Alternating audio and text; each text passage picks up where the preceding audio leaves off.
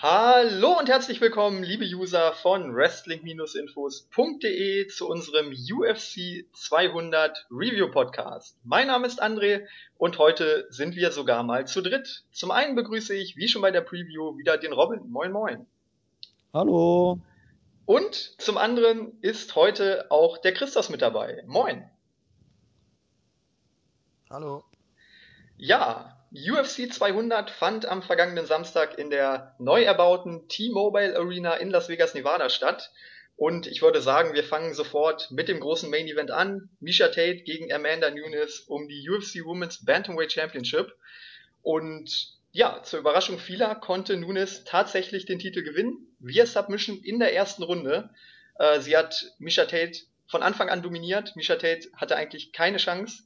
Und jetzt dominiert oder regiert Nunes die Women's Bantamweight Division. Was sagt ihr dazu? Ja, haben wir Pech gehabt, ne? Die drei als Tate-Fans. Aber wir haben ja schon von Anfang an gesagt, dass Nunes die erste Runde mit sehr hoher Wahrscheinlichkeit dominieren wird, weil sie einfach im Stand und am Boden technisch besser ist als Tate. Tate gewinnt ja meistens die Kämpfe dadurch, dass sie bis zum Ende kämpft und irgendwie ihre Gegner im letzten Moment noch die Punkte oder im, im Fall von Home zur Submission bringt, aber gegen Nunes war es halt leider nicht so in der ersten Runde und er hat auch ihr ganzes Kämpferherz nicht geholfen. Also das hat mich schon überrascht, dass Nunes wirklich so on point ist mit ihrem Striking und Tate ja eigentlich schon wie eine Zweitklässlerin äh, sitzen gelassen hat und ja, was soll man sagen, ne? And new. Ja, mich hat das auch ziemlich niedergeschmettert, muss ich ehrlich sagen. Ich bin schon fest von ausgegangen, so, so als Verfechter von Team Tate, so, dass Misha auf jeden Fall den Sieg holen wird, aber wie halt schon viele davor ja gemeint hatten, wenn sie die, also sie muss die erste Runde überleben, sie hat es nicht getan und sie hat verloren. Und ja, schade, aber immerhin kann man sagen, dass Nunez ja dadurch äh, bewiesen hat, ähm, dass äh, sie derzeit wohl on the top ist in der Division und jetzt gilt es, sie zu besiegen, auf jeden Fall. Ja, vor allem Nunes, Nunes hat es ja auch selber gesagt. Äh, Ronda Rousey hatte ihre Zeit, Holly Holm hatte ihre Zeit, Misha Tate hatte ihre Zeit. Jetzt ist die Zeit von Amanda Nunes gekommen. Ähm, es ist wirklich phänomenal. Die Women's Bantamweight Division wurde jahrelang von Ronda Rousey dominiert und jetzt haben wir wirklich im letzten halben Jahr drei Titelwechsel gehabt und so wirklich eine Dame, wo man sagt, die dominiert die Division, gibt es nicht mehr. Also ich glaube auch, selbst wenn Ronda Rousey jetzt zurückkommen würde gegen Amanda Nunes, das wäre ein Matchup, genau wie Holly Holm. Eine richtig gute Strikerin und Nunes hat zudem ja auch noch ein relativ gutes Grappling. Also ich, da würde ich nicht sagen, dass Ronda Rousey sofort das Gold zurückgewinnt. Es ist wirklich ähm, momentan in der Division absolut offen, wer das Gold hält und auch hier ich habe es in der Preview gesagt, hätte ich niemals damit gerechnet, dass Nunes von Anfang an so loslegt und Tate von Beginn an dominiert. Die hatte ja wirklich nicht den Hauch einer Chance und ich hätte auch nicht darauf getippt, dass sie äh, via Submission gewinnt, wenn überhaupt dann durch Knockout. Von daher, das war wirklich eine riesige Überraschung und ja, man kann Nunes nur gratulieren. Die Frage ist halt, wie lange hält sie den Titel? Äh, ich denke mal, Holly Holm wird die nächste Herausforderin sein, vielleicht auch Juliana Peña, da werden wir später noch drüber sprechen. Auch das wäre ein Kampf, der völlig offen ist und ja, mal abwarten, wie lange sie den Titel hält, aber das war auf jeden Fall hier eine riesige Überraschung im Main Event des Abends. Also zwei Punkten. Zum ersten hast du ja gesagt, dass du niemals damit gerechnet hättest, dass Nunes ihr Submission gewinnen würde. Die, die Submission war ja schlussendlich noch das Ende, weil ihr Striking hat ja schon eigentlich alles vorbereitet. Da ist genauso wie mit Diaz und McGregor. Diaz hat nicht gewonnen wegen seinem Jiu-Jitsu, sondern wegen seinem Striking und dadurch, dass McGregor so angeschlagen war, hat er sich halt null verteidigt. Und so war es auch bei Tate. Am Ende schien sie einfach nicht mehr da zu sein, keinen Bock mehr zu haben. Deswegen kam die Submission auch durch. Und das zweite, zu den, Contendern in der Women's Division, das zeigt sich halt doch, wie, wie beeindruckend der Run von Rousey war. Wobei sie halt auch, sag ich mal, von extrem extrem viel ihrer Gegner profitiert hatte und sie auch nicht gegen, ja, schlussendlich gegen Home halt einer der besten und gegen Nunes musste sie zum Beispiel gar nicht ran. Sowas wie Betchko Hair, da ist ja kein, also vor allem Respekt, aber da ist keine Titelherausforderin und Ngannou ist zwar ein und hat sich selber kaputt gemacht. Also, es wird auf jeden Fall lustig und Tate hat zum zweiten Mal die Pläne der UFC kaputt gemacht, ne? Zu einem da mit Home hat man das große Rematch zwischen Rousey und Home geplant und Misha musste da die Submission durchbringen kurz am Ende und jetzt wollte man doch noch Tate gegen Rousey 3 machen und da kommt Nunes, ne? Und von allen dreien ist sie auf jeden Fall der kleinste Draw und bei Nunes bin ich echt gespannt, weil technisch ist sie insgesamt wohl die beste von den vier oben. Also Home, Tate, Rousey und, und Nunes. Also vom Allrounder, sage ich mal, weil Home ist mit Abstand die beste Strikerin, aber bei ihr ist halt ihr Ground Game einfach nicht gut. Also da ist wirklich schlecht. Dadurch hat Tate ja auch gewonnen. Das, das weil, ich mich, weil ich mich gewundert habe. Wenn Home aggressiver rangegangen wäre gegen Tate, hätte sie wahrscheinlich gewonnen. Also schon frühzeitig, aber sie hatte halt extrem viel Angst vor dem Takedown. Da werden wir gleich auch noch zu kommen bei Lesnar gegen Hand. Und Rousey ist halt super am, am Boden, aber beim Stand mittelmäßig. Und ja, Tate ist halt auch wie Rousey, nur dass sie halt am Boden nicht so gut ist wie Rousey. Und Tate ist insgesamt von der Technik wohl die beste Allrounderin, aber konditionell die schwächste von allen vier. Weil nach der ersten Runde strahlt sie eigentlich keine große Gefahr mehr aus. Aber es wird auf jeden Fall spannend, dieser Division. Und jetzt ist ja, wie du schon gesagt hast, auch noch Juliana Pena da, ne? Und die war auch beeindruckend. Also da, das hat mich vor allem überrascht, von allen. Ja, ich musste dir auch absolut recht geben. Ich muss auch ehrlich sagen, dass es immer noch ähm, schade finde, dass ja Cyborg, Cyborg ist zu schwer an sich, oder? Wenn mich nicht alles ja, täuscht. Ja, 135 würde Cyborg nicht schaffen. Die schafft ja schwer die 145 und die 140. Da sah sie ja beim Weigh-In extrem schlimm aus, ne? Ja, und das wäre halt natürlich auch ein extrem geiles Matchup, wenn man das irgendwie, aber das geht halt nicht, weil sie zu schwer ist. Und deswegen finde ich es an sich auch schade, dass man quasi bei ihrem Gewicht jetzt nicht wirklich jemanden finden kann, also jetzt von denen, die in der Bantamweight Division derzeit sind, die da irgendwie mal gegen sie antreten könnten, weil das wäre halt natürlich auch nochmal sehr interessant, jetzt wo sie halt in der UFC ist, jetzt wo das halt auch durchaus ja so lange auch gedauert hat. Das könnten viele machen, aber sie können nichts gewinnen dabei, ne? Ich verstehe auch nicht, warum die UFC keine Featherweight Division oder zumindest Flyweight Division einführt, weil Women's MMA ist mittlerweile weiter als vor zwei, drei Jahren. Und man hat mit Cyborg ein absolutes Aushängeschild, unglaublich populär, die halt wirklich jede Gegnerin problemlos besiegt. Ronda Rousey in besser eigentlich, nur halt die man in Amerika nicht so gut vermarkten kann, sondern Brasilien, aber da ist ja schlussendlich kein Problem. Und man könnte es machen. Ich verstehe nicht, warum man es nicht macht. Und Catchweight Boards Cyborg könnte ja zum Beispiel gegen Tate kämpfen, könnte gegen Home kämpfen, könnte gegen Rousey kämpfen, aber die haben dabei nicht so viel zu gewinnen, sondern viel mehr was zu verlieren. Deswegen machen sie es ja nicht. Ja, aber ich glaube schon, dass die Featherweight Division bald eingeführt wird. Also man denkt ja jetzt schon über eine Women's Flyweight Division nach. Äh, ich denke mal, die wird als nächstes kommen. Und danach wird man sich an die Featherweight Division setzen, weil Misha Tate zum Beispiel hat ja hier bei diesem Event auch das Gewicht gerade so geschafft und ähm, Misha Tate hat auch schon gesagt, dass sie sich sehr darüber freuen würde, wenn es eine Featherweight Division geben würde, weil das wäre, glaube ich, für sie auch die bessere Division. Und ja, ihr habt es gesagt, mit Cyborg hätte man auch noch ein Aushängeschild, also da könnte man wirklich dann mit Tate und Cyborg die beiden Stars aufbauen. Ähm, du hättest in der Bantamweight Division immer noch Ronda Rousey, Holly Holm, also da sehe ich jetzt nicht das Problem. Ähm, ja, die Frage ist halt, wen seht ihr als nächste Gegnerin von Amanda Nunes?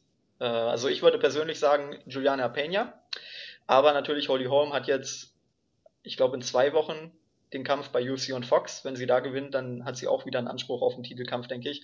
Und ich bin mir fast sicher, dass Ronda Rousey bei ihrer Rückkehr auch sofort wieder einen Titelkampf bekommen wird. Also es ist noch offen, aber ich persönlich würde den Pena-Kampf bevorzugen. Vielleicht sogar in Brasilien. Also das wäre auf jeden Fall eine Möglichkeit. Ich würde halt Home gegen Shevchenko den Sieger wählen. Einfach weil Holly Home hat ganz knapp gegen Tate verloren. Shevchenko würde mit einem Sieg natürlich sofort aufsteigen. Klar, Pena hat ihre Argumente, aber Home ist da schon vermarktbar und der Kampf wäre auch viel größer. Aber für einen Pay-Per-View-Fight in Brasilien wäre es super. Ja, also ich sehe das ähnlich wie ihr. Also ich bin auch der Meinung, wenn man wirklich einen Fight in Brasilien also wieder ein Event hat und dann kann man das natürlich mega mies gut ähm, promoten, wenn man halt dann äh, Pena gegen Nunez bringt, aber an sich wäre es natürlich auch von der Logik her meiner Meinung nach am logischsten, wenn der Sieger halt von Holm und Shevchenko am Ende das Titelmatch bekommt. Oder wir wissen ja am Ende auch wirklich noch nicht, wann Rousey wirklich zurückkommt und wann der nächste Titelfight dann halt stattfindet. Ob das irgendwie da möglich wäre in der Zeit. Das müsste man dann sehen. Also Dana White meint Anfang des nächsten Jahres, Januar, Februar wahrscheinlich. Ja, okay, das dauert dann noch zu lange. Ja, da könnte man gut noch eine Titelverteidigung dazwischen schieben. Also dann würde der Holm oder aber der Pena Fight auf jeden Fall Sinn machen, denke ich.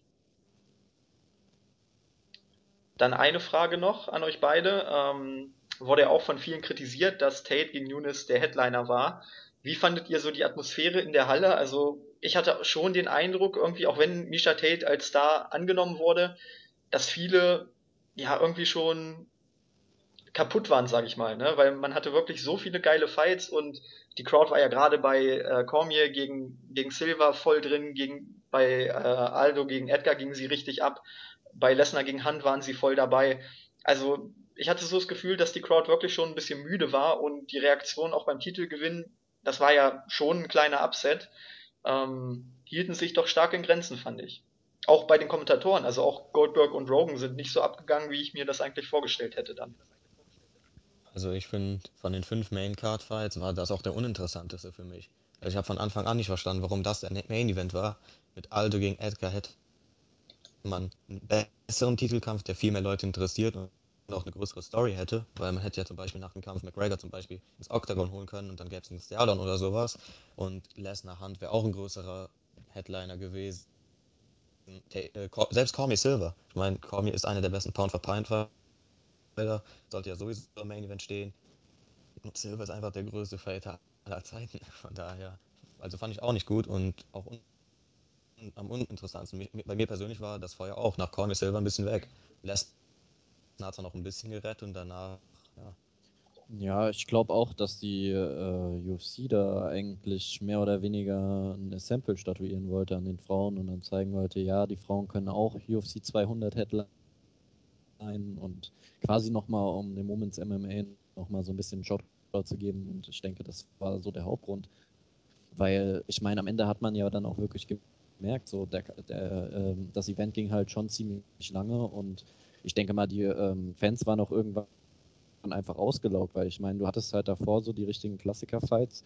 Und dann kam halt das am Ende. Und es ging halt dann auch nur eine Runde. Und ich glaube, damit haben jetzt auch nicht allzu viele gerechnet. Ähm, auch jetzt in der Halle, dass es dann schon nach der ersten Runde äh, zu Ende ist und ich denke mal, daher kam dann auch diese eher verhaltenen Reaktionen. Ariel Helwani hatte auch eine sehr geile Theorie, ähm, dass die UFC Holly Holm damit eins auswischen wollte und auch Ronda Rousey, weil eigentlich war ja Holm gegen Rousey der geplante Main Event, das Rematch. Und da Holly Holm ja unbedingt ihren Titel vorher nochmal verteidigen wollte, ähm, ja, hat Helwani gesagt, dass das vielleicht so ein bisschen die Rache wäre, so, so, nach dem Motto, ja, ihr hättet jetzt hier in diesem Fight stehen können, tja, Pech gehabt.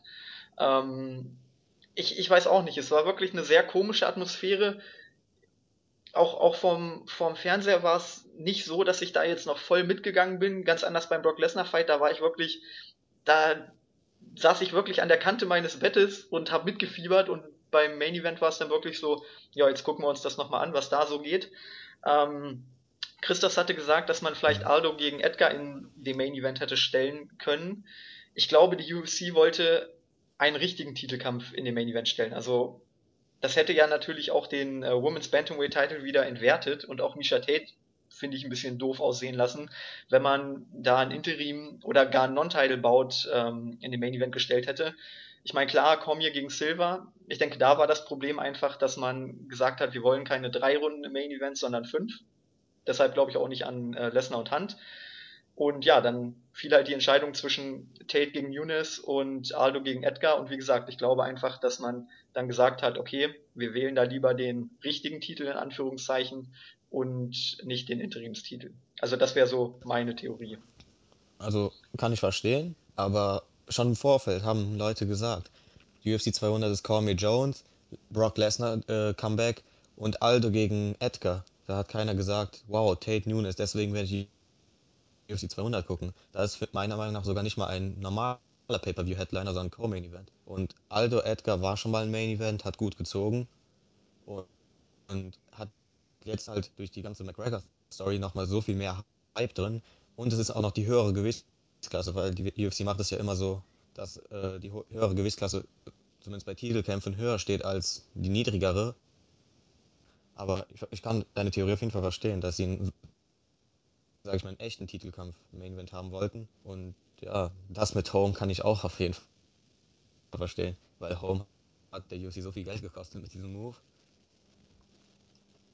Ja, also ich sehe das absolut äh, identisch eigentlich. Also man kann sich da schon durchaus ähm, vorstellen, dass da schon quasi eine tiefere Bedeutung dahinter gesteckt hat, weil ohne Grund wird die UFC das ja auch nicht gemacht haben, um den Fight ins Main Event zu stellen. So. Und deswegen ähm, ist es natürlich ähm, schon verständlich, dass ähm, man halt quasi darauf reagiert hat. Man wollte den Frauen mehr Spotlight geben und ja, man hat es dann am Ende auch getan. Ob das jetzt äh, für die Fans jetzt das Allerbeste war, das ist mal daneben gestellt. Aber ich denke, so aus Marketing-Sicht war das wahrscheinlich jetzt nicht der allerschlechteste Move. Ja, aber ich sag mal einfach nur von den Paychecks her. Amanda Nunes verdient so viel wie Sasha Northcutt und das sagt schon viel drüber aus. Amanda Nunes ist keiner, mit dem du ein Pay-Per-View beenden kannst und Leute da sagen, wow, war das super. Amanda Nunes kannten, sage ich mal, 80% der Leute mindestens nicht, die UFC 200 geschaut haben. Und wenn das, du beendest das größte Event aller Zeiten mit einem absoluten Highlight. Gut, man hat natürlich riesen Pech gehabt mit Cormier Jones, weil das wäre dieses absolute Highlight gewesen. Aber zumindest so etwas wie Lesnar oder Aldo, äh, Aldo Hunt, Aldo Edgar, das wäre zumindest noch so ein Wow-Effekt, weil Aldo Edgar sind zwei der Top 5 Pound for Pound Fight, äh, Top 5, Top 10 kann man argumentieren. Zwei der größten aller Zeiten. Lesnar ist der größte Pay-Per-View-Draw aller Zeiten. Und Tate Nunes, Nunes war gerade mal so ein Top 5 Contender und Misha Tate ist zwar ein Women's MMA Pionier, aber würde jetzt alleine auch keine 400.000 Pay-Per-View-Buys ziehen, schätze ich mal. Ja, ich denke, wir können uns darauf einigen, dass ähm, das Ganze eher eine Notlösung war. Äh, ihr seid jetzt beide gut um die Frage, um meine Ausgangsfrage rumgekommen. Wer bekommt denn den nächsten Title Shot?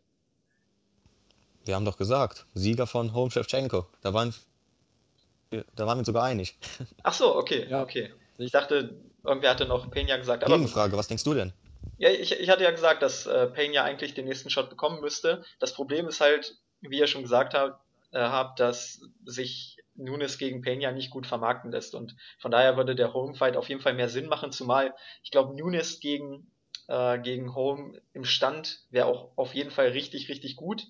Ähm, wir haben gesehen, Peña ist eine Fighterin, die hauptsächlich über den Boden kommt. Und ja, auch das würde sich, glaube ich, dann nicht so gut vermarkten lassen. Also so ein Stand-up-Striking-Matchup zwischen Nunes und Home würde, glaube ich, mehr Sinn machen. Aber wir müssen es abwarten. Da ist die UFC ja immer sehr eigen wenn es darum geht, die Contender auszuwählen.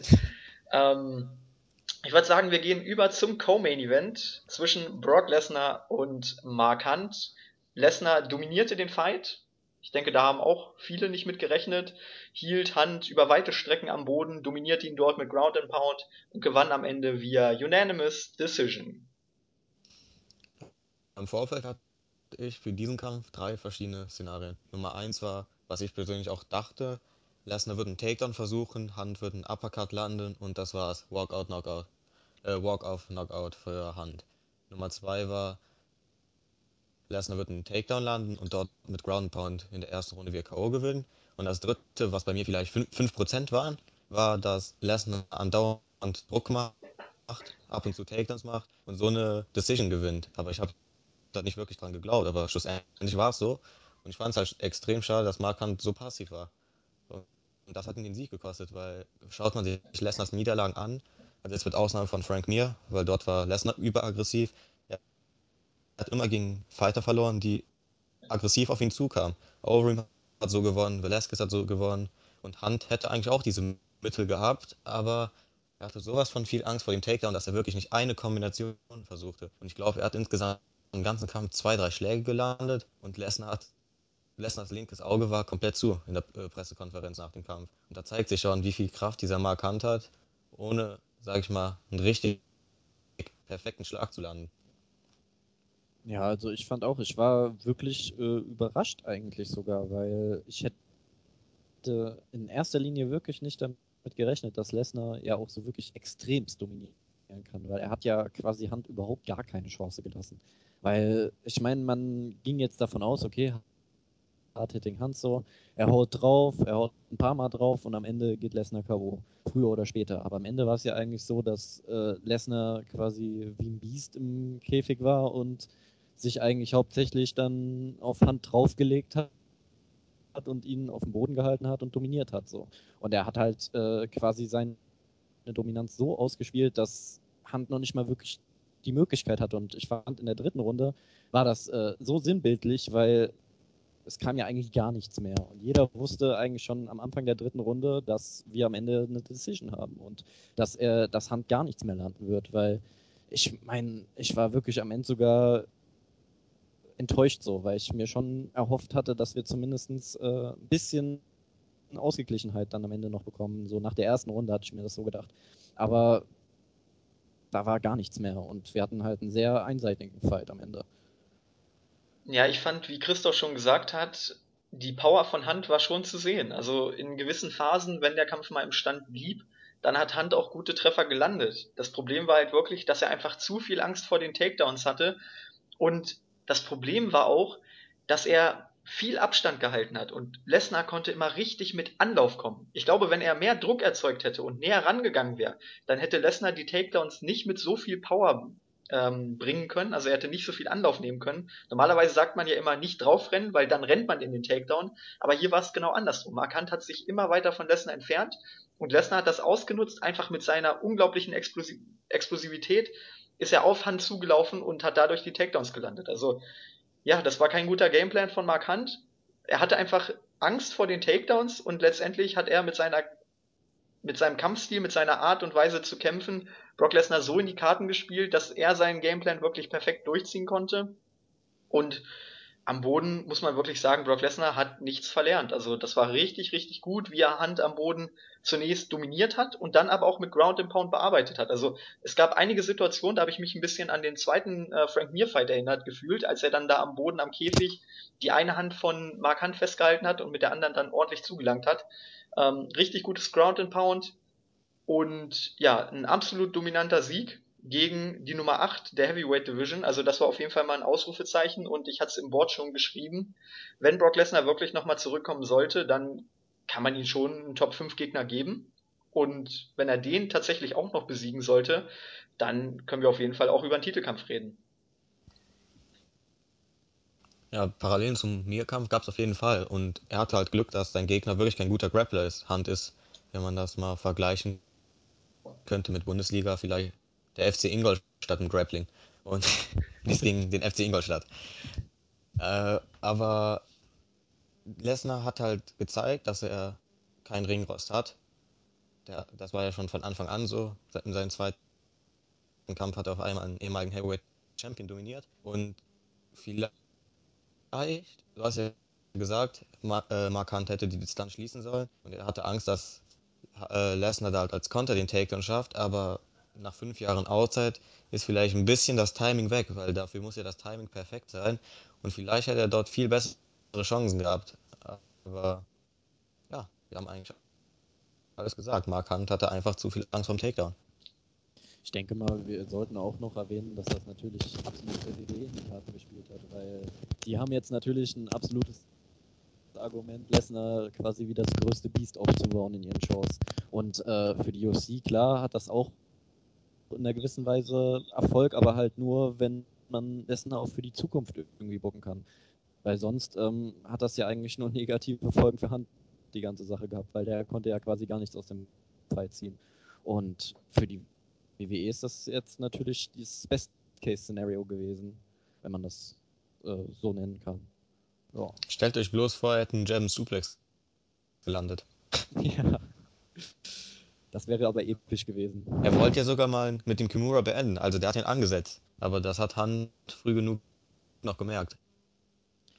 Ich hatte mich am Ende von Runde 3 hatte ich mich dann aber auch so, also hatte ich so das Gefühl, dass Lesnar doch noch auf Finish so aus wollte, wo er ihn auf dem Boden hatte und dann versucht hat, auf seinen ähm, Kopf zu schlagen. Und aber am Ende hatte ich so das Gefühl, ihm hat so ein bisschen die Power gefehlt, um ihn dann zu finishen am Ende. Also ich auch bedenken, man muss ja auch bedenken, dass Mark Hunt unglaublich viel einstecken kann. Der hat ja mit das beste Kind in der Heavyweight Division. Und da ist schon ziemlich schwer, ihn auszunocken. Ja, ich fand aber auch, dass man in der dritten Runde schon sehen konnte, dass Lesnar kaputt war. Also er wollte es zwar dann auf der Pressekonferenz nicht zugeben, aber ich fand die Explosivität aus der ersten und zweiten Runde hatte er nicht mehr. Und deshalb dachte ich auch, dass Hunt vielleicht in der dritten Runde dann doch nochmal mit einem Lucky Punch kommt. Ähm, hat leider nicht funktioniert, aber ja, ich glaube schon, dass Brock Lesnar da auch noch ein bisschen an seiner Kondition arbeiten muss.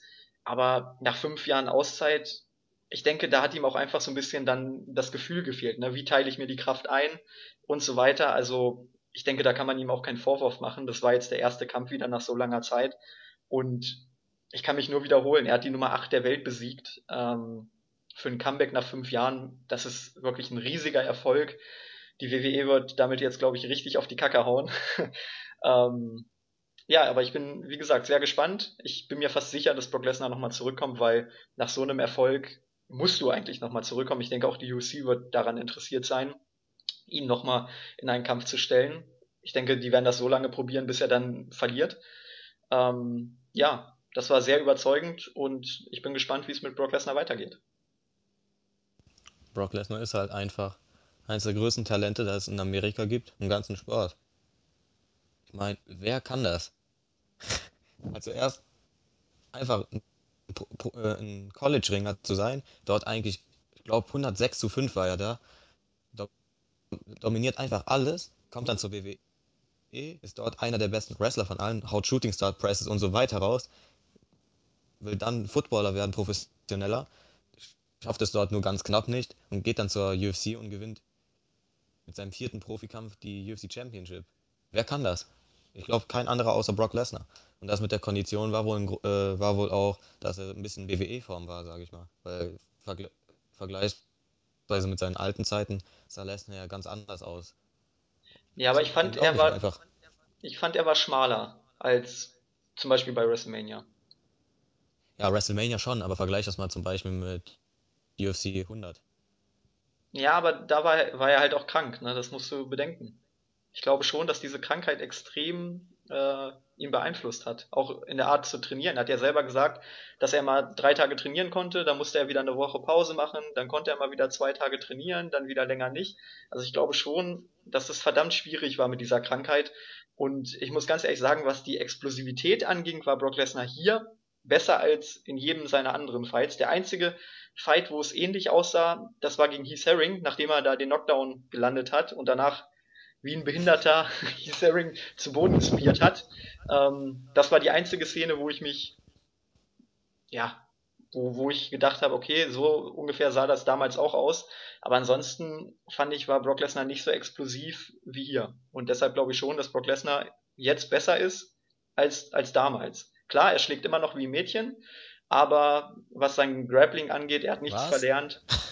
Was? Und da will ich nicht wissen, von welchen Mädchen du geschlagen wurdest. Ja, nein, von der Technik her. Von der, von der Power okay, aber Technik was, okay, was die Technik aber angeht. Brock Lesnar, da würde ich lieber gegen, gegen eine Wand rennen mit dem Kopf voraus, als von Brock Lesnar geschlagen zu werden. Ja, aber er muss ja auch erstmal treffen. ähm, nee, aber was ich damit sagen will, also sein Grappling ist immer noch überragend, sein Striking, er wird kein Markant mehr, muss man ganz klar sagen. Also sein Grappling ist wirklich überragend und ja, ich, ich bin einfach gespannt, wie es wie es da mit ihm weitergeht. Gut, ich würde sagen. Ich würde gerne gegen Junior Dos Santos einen Kampf sehen. Der hat sich ja sogar angeboten. Ja, das wäre auf jeden Fall. Ich meine, Junior Dos Santos ist, glaube ich, aktuell die Nummer 4, ne? Das würde auf jeden Fall Sinn machen.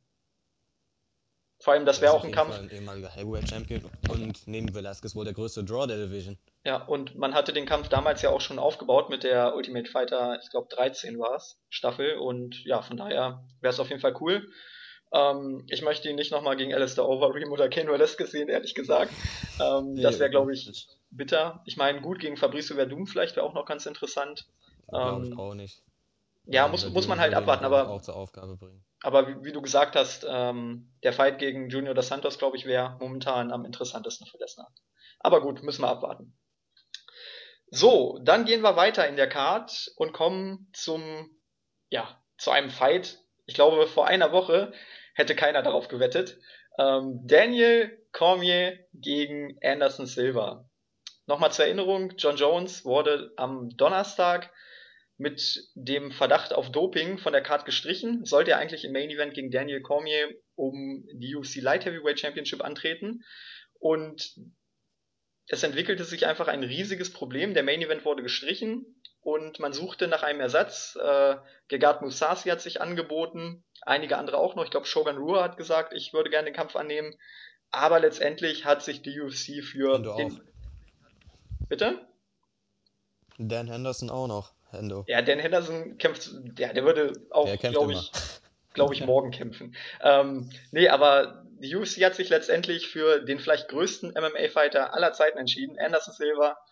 Ähm, letztendlich muss man ganz klar sagen, Cormier hat den Kampf bestimmt, dominiert, verdient gewonnen, via Unanimous Decision. Was mich ein bisschen gestört hat, ehrlich gesagt, waren die Crowd-Reaktionen, weil die Fans haben einfach immer geboot, wenn Cormier den Kampf am Boden dominiert hat. Aber letztendlich muss man ganz klar sagen, er musste das machen, denn sobald der Kampf im Stand war, gerade in der dritten Runde dann in der Schlussphase hat Anderson Silva ja nochmal richtig aufgedreht. Und da konnte man sehen, wenn der Kampf im Stand geblieben wäre, dann hätte Silva Cormier höchstwahrscheinlich ausgenockt. Von daher vom Gameplan her alles richtig gemacht aus Cormiers Sicht. Aber natürlich war es dadurch ein ziemlich langweiliger Kampf. Oder? Wie fandet ihr es? Also bei mir ist es zumindest so, wenn ich Anderson Silva sehe, ist egal wie langweilig der Kampf war. Auch gegen Chael Sonnen damals, die, der erste Kampf, ist Puls immer noch bei 180.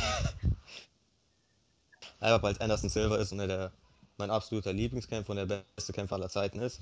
Und um ehrlich zu sein, fand ich war mir auch nicht zu passiv. Klar, er hat den Kampf auf den Boden gebracht, aber dort hat er immer weiter Schläge gelandet. Und Crowd Reaction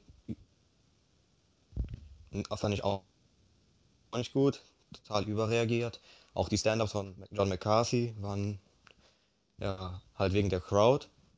Die mussten aber eigentlich nicht sein. Und im Stand hat Silva halt wirklich gezeigt, warum er der beste Kämpfer aller Zeiten ist. Ich meine, der hat zwei Tage Vorbereitungszeit gehabt. Was heißt Vorbereitungszeit? Da kann man sich nicht vorbereiten. Er hat den Kampf mit zwei Tagen angenommen, hatte vor etwas mehr als einem Monat eine Operation, ist 41 Jahre alt und kämpft einfach, obwohl er eigentlich ein Zuschauer sein sollte, gegen einen 10 bis 15 Kilo schwereren Kämpfer und schafft es in der dritten Runde, ihn auch noch fast auszunocken.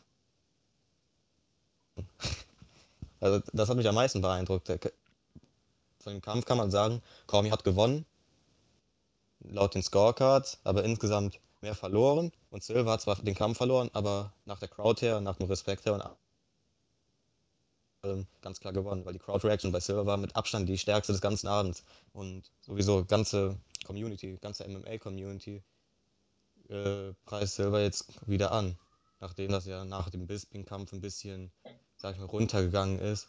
Aber Anderson Silva ist jetzt in jedem Forum wieder der beste Kämpfer aller Zeiten. Ja. Ich war auch der Meinung, dass Cormier, klar, viele sind der absoluten Meinung, er ist langweilig so, aber ich bin halt auch der Meinung, das ist halt sein Fighting-Stil so in der gewissen Weise. Und er hat ganz genau gewusst, wie er Silva behandeln muss und wie er seine Chancen gegen Silva nutzt und wie er am Ende gegen Silva gewinnt. Und er hat das quasi in Bestform am Ende umgesetzt. Und ich meine, gegen Anderson Silva gewinn, zu gewinnen ist jetzt nicht wirklich äh, das Einfachste, auch mit zwei Tagen Vorbereitungszeit. Und ich denke mal, dafür hat er auf jeden Fall einen super Fight am Ende abgeliefert und auch verdient gewonnen. Klar war die Crowd Reaction am Ende nicht wirklich das allerbeste so. Also jetzt auch für Cormier. Ich glaube, äh, so will man es am Ende auch nicht haben. Und ich meine, wir hätten alle am liebsten gerne Cormier gegen Jones am Ende gesehen und auch als Main Event. Aber wir können ja froh sein, dass wir am Ende immerhin noch diesen Fight bekommen haben. Und am Ende hatten wir sogar noch Anderson Silva auf der Karte. Und ähm, ich denke, für DC war es am Ende auch schön, weil so hat er seinen Fight auf der Karte bekommen und wurde nicht ganz am Ende rausgekattet. Und klar, er hat dominiert, er hat alles richtig gemacht, was er richtig machen konnte. Und ja, für mich ähm, war der Fight jetzt nicht so wirklich langweilig. Ich konnte mich mit anfreunden und ähm, drei Runden war am Ende ganz schön. Ich fand auch äh, Silvers dritte Runde auch unglaublich stark, habe ich gerne gesehen so und zwar ein schönes Gefühl halt auch zu sehen, dass Silver äh, nicht chancenlos war. Er hat ja quasi in der dritten Runde die Möglichkeit gehabt. Und er wusste ganz genau nach den ersten beiden Runden, dass er nach Decision verlieren wird, weil er die ersten beiden Runden abgegeben hat. Und ich denke, für ihn ging es dann halt in der dritten Runde auch am Ende ja nur darum, äh, ich muss jetzt hier ein Finish landen, sonst verliere ich. Und genau das hat am Ende nochmal den Reiz an der letzten Runde ausgemacht. Und ich finde am Ende einen netten Fight. War jetzt vielleicht jetzt nicht der absolute Showstealer, aber absolut in Ordnung und ähm, meiner Meinung nach auch würdig für UFC 200. Ja, ich muss sagen, Cormier tut mir irgendwie ein bisschen leid, weil er war gegen Jones der Buhmann. Wenn man bedenkt, Jones eigentlich ein Verbrecher, jetzt auch noch Dopingsünder, wurde von den Fans bejubelt, Cormier wurde ausgebuht.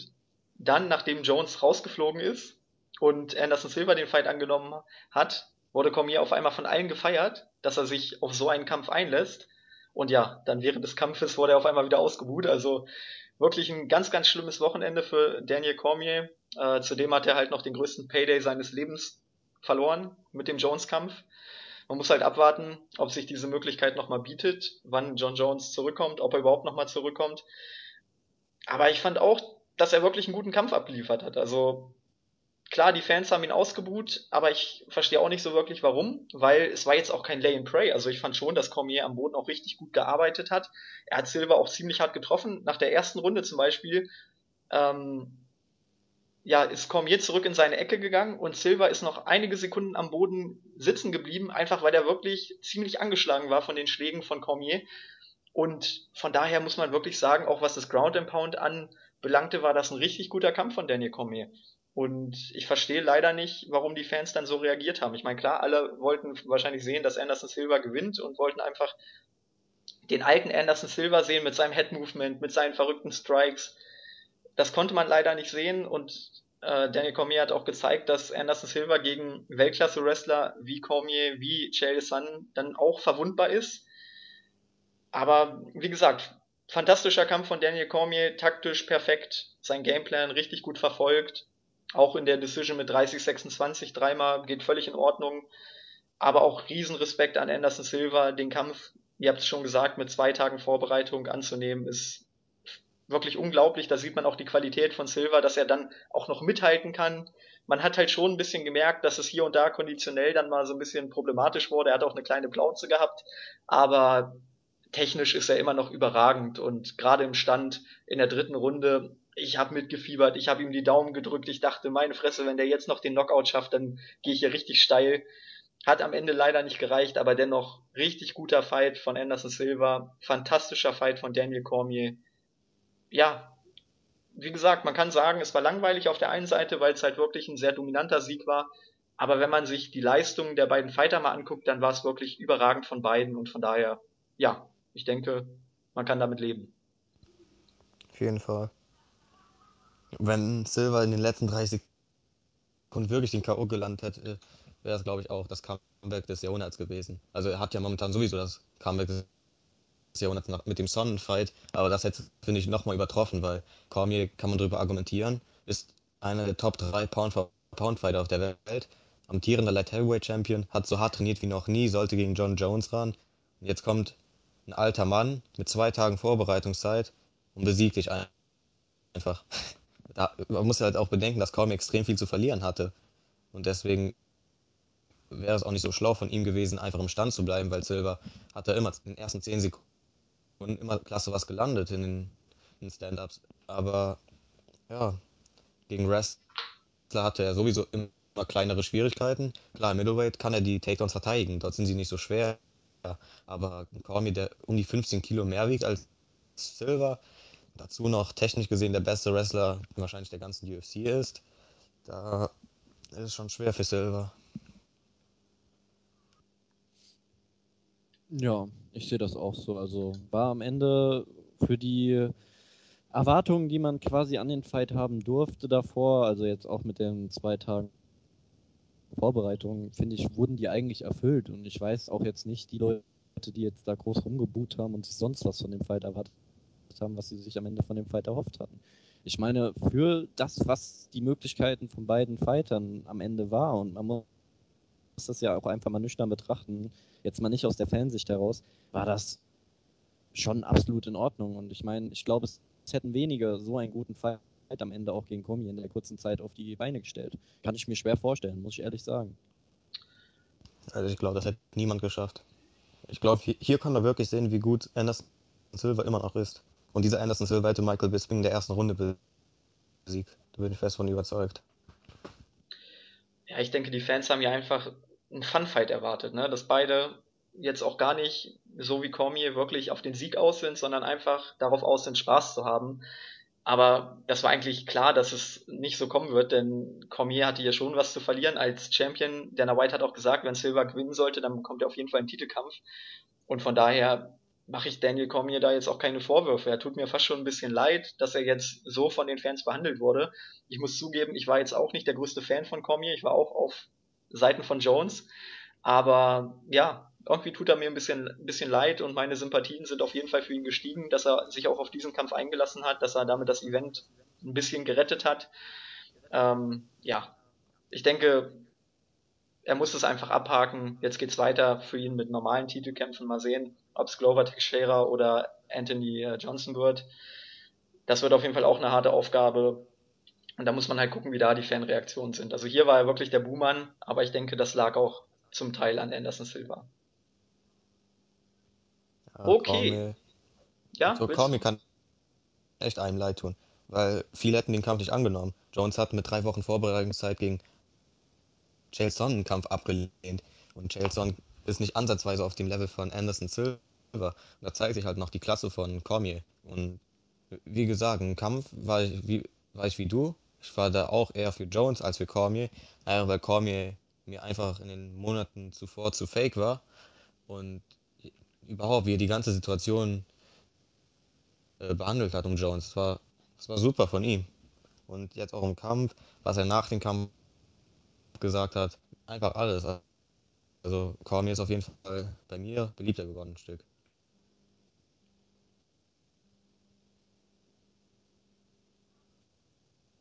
Robin, möchtest du nicht mehr? Ja, ähm, ja, ich finde, eigentlich ist dazu alles gesagt. So von meiner Seite aus. Okay, gut. Ja, gut. Dann gehen wir einfach weiter. Ähm, ja, dann gab es den Interim UFC Featherweight Championship Fight zwischen Jose Aldo und Frankie Edgar. Bekanntlich ist Conor McGregor aktuell im Welterweight unterwegs, macht Jagd auf Nate Diaz. Da geht's am 20. August richtig rund zwischen den beiden und bis dahin hat man halt erstmal einen Interims Champion gekrönt zwischen Aldo und Edgar. Aldo hat den Kampf gewonnen, wie schon beim ersten Kampf, via Unanimous Decision. Es war wieder ein richtig guter Kampf, es war ein richtig enger, hart umkämpfter Kampf. Und ja, ich würde fast sagen, auf jeden Fall der Fight of the Night. Ähm, Ganz klar. Letztendlich verdienter Sieg für Aldo. Ich hatte ehrlich gesagt äh, auch 48, 47. Aber ich kann auch verstehen, wenn Leute sagen, es war 49, 46. Ich will jetzt nicht irgendwie hier Argumente für Edgar finden. Es war ein enger Kampf, aber letztendlich geht Aldo als Sieger schon völlig in Ordnung, meiner Meinung nach. Also stimme ich dir zu. Aldo hat den Kampf gewonnen. Die letzten zwei Runden waren da ziemlich deutlich, finde ich. Da hat Aldo gewonnen, was eigentlich ziemlich überraschend ist, weil ich glaube, Frankie Edgar hat in seinem ganzen Leben noch nie die letzten zwei Runden äh, verloren. Also Runde 4 und 5. Bei konditionell ist Edgar ja immer äh, am Limit. Und äh, die ersten Runden waren zwar ziemlich knapp. Die ersten zwei kann man auf jeden Fall für Edgar werten, sehe ich auch so. Aber 48, 47 für Aldo geht schon klar, mindestens. Und allgemein finde ich diesen ganzen Interims-Titelkampf, also ganz ehrlich, warum gibt es einen Interimstitel, während der Champion einen Monat später kämpft und in der Crowd ist und sich das alles anguckt? Also das ist der größte Witz, den es gibt. Jeder andere hätte den Titel verloren. Also der Titel wäre vakantiert worden. Aber Conor McGregor kann sich irgendwie leisten. Aber wie auch immer, ich will jetzt nicht McGregor wieder haten. Äh, Kampf war super, für mich auch ganz klar Fight of the Night. Leider nicht so gut wie der erste Kampf, weil der erste Kampf war für mich 2013 so in den Top 5 Kämpfen des gesamten Jahres. Aber ja, Aldo mit super Gameplan. Endlich mal wieder den alten Aldo gezeigt. Zwar nicht aggressiv wie damals zu WEC-Zeiten, aber technisch halt absolut Weltklasse, super Reaktion. Frankie Edgar hat ja alles kaputt gemacht. Weil Edgar hat, glaube ich, mit vielen Leckkicks gerechnet, die der dann als Takedowns zu Takedowns verwerten konnte. Aber Aldo hat alles durchschaut, super gemacht, super gekämpft. Und Frankie Edgar in dieser Form zu schlagen, würde, glaube ich, kaum ein anderer schaffen als Aldo. Vielleicht noch ja, RDA, vielleicht, Rafael dos Anjos, McGregor. Glaub, also ich finde, Edgar ist für McGregor das schlechteste Matchup, was es insgesamt gibt. Aber ja, super Kampf. Aldo McGregor 2 wird länger als 13 Sekunden dauern zum einen und super werden. Für mich war es auch, ähm, also ich weiß nicht, wie es bei euch aussah, aber für mich war es der stärkste Kampf auf der ähm, Maincard. Ähm, weil die beiden haben ja einfach extremst abliefert, sagen wir mal so jetzt in den ähm, fünf Runden. Und ich finde, die haben sich schon durchaus eine Schlacht geleistet. Und für mich war halt auch davor schon klar, dass, ähm, dass, ich weiß nicht, also ich bin halt von ausgegangen, dass Aldo am Ende gewinnen wird. Und ich hätte am Ende sogar nicht mal mit gerechnet, dass es am Ende so knapp wird. Also, dass jetzt ähm, Edgar sich halt auch ein, zwei Runden holt, je nachdem, wie man das halt äh, einordnet. Aber äh, ähm, ich, mich hat es natürlich dann auch für Edgar gefreut, weil er hat halt im Moment eine extrem gute Form. Ich muss auch ehrlich sagen, dass ich glaube, dass er in seiner ganzen Karriere noch nie so gut drauf war, wie es derzeit ist. Aber was soll man machen? Aldo ist halt nun mal in meinen Augen auch immer noch das beste Featherweight der, Division und auch, auch, wenn Conor McGregor ihn in 13 Sekunden besiegt hat, aber ähm, im zweiten Ganz Kampf, deiner Meinung. Ja, Im, im, zweiten Kampf, wenn ähm, Aldo quasi nicht wie ein äh, Verrückter quasi in den ersten 13 Sekunden auf Gregor raufrennt, wird äh, McGregor Probleme haben. Und in meinen Augen wird McGregor dann auch verlieren, weil Aldo ist einfach unglaublich stark und das hat er hier unter Beweis gestellt. Und er hat am Ende verdient gewonnen und wir hatten hier einen extrem geilen Kampf und das war absolut würdig für die größte UFC-Card ähm, aller Zeiten. Und ähm, von mir aus gerne nochmal und ähm, gerne dann nochmal ein Stückchen knapper als jetzt. Und ja, war geil anzusehen und Hammer. Kann man nur was, äh, Lob für finden. Was mich überrascht hat, dass dieser Kampf einfach ganz anders verlaufen ist als der erste Fight. Im ersten Fight war es so, wie Christoph schon gesagt hat, Aldo hat Edgar in den ersten drei Runden mit seinen Leckkicks wirklich zerstört und Edgar kam nur zurück, weil Aldo dann konditionelle Probleme bekommen hat. In diesem Fight war es so, dass Edgar in der ersten Runde richtig stark war, dann in der zweiten Probleme bekommen hat, in der dritten fand ich ihn wieder richtig gut und dann die vierte und fünfte waren ganz klar Aldos Runden. Also im Grunde genommen genau andersrum als der erste Kampf. Ich fand generell, dass es eine der besten Leistungen war von Aldo, die ich je gesehen habe. Das war wirklich perfekt, was sein Gameplan anbelangte. Dass er so ein überragender Counter-Striker ist, hätte ich nicht gedacht. Also er ist eben schon einer, der auch in die Offensive geht. Christoph hat es gesagt, in der WEC war es extrem. Ähm, aber dass er sich so gut auf sein Counter-Striking verlassen kann, das ging ja fast schon in Richtung Anderson Silva, wie er da den Schlägen ausgewichen ist. Ähm, Frankie Edgar ist permanent angerannt, hat alles probiert und Aldo hat kaum Treffer zugelassen, gerade dann in den letzten beiden Runden. Ähm, ich glaube, da ist Edgar verzweifelt, weil er so oft ins Leere geschlagen hat. Aldo hat das wirklich perfekt getimed, die Treffer gesetzt und ja, die letzten beiden Runden waren echt, echt göttlich aus, aus seiner Sicht. Und ja, gegen Conor McGregor muss man jetzt gucken. Ich, ich weiß ehrlich gesagt aktuell nicht so richtig, wo McGregor steht, weil jetzt nach der Niederlage gegen Diaz hat man auf jeden Fall wieder Schwachpunkte erkennen können. Jetzt muss man den zweiten Kampf noch abwarten, ob sich da vielleicht auch wieder irgendwas auftut, was man dann im Kampf gegen McGregor verwenden kann.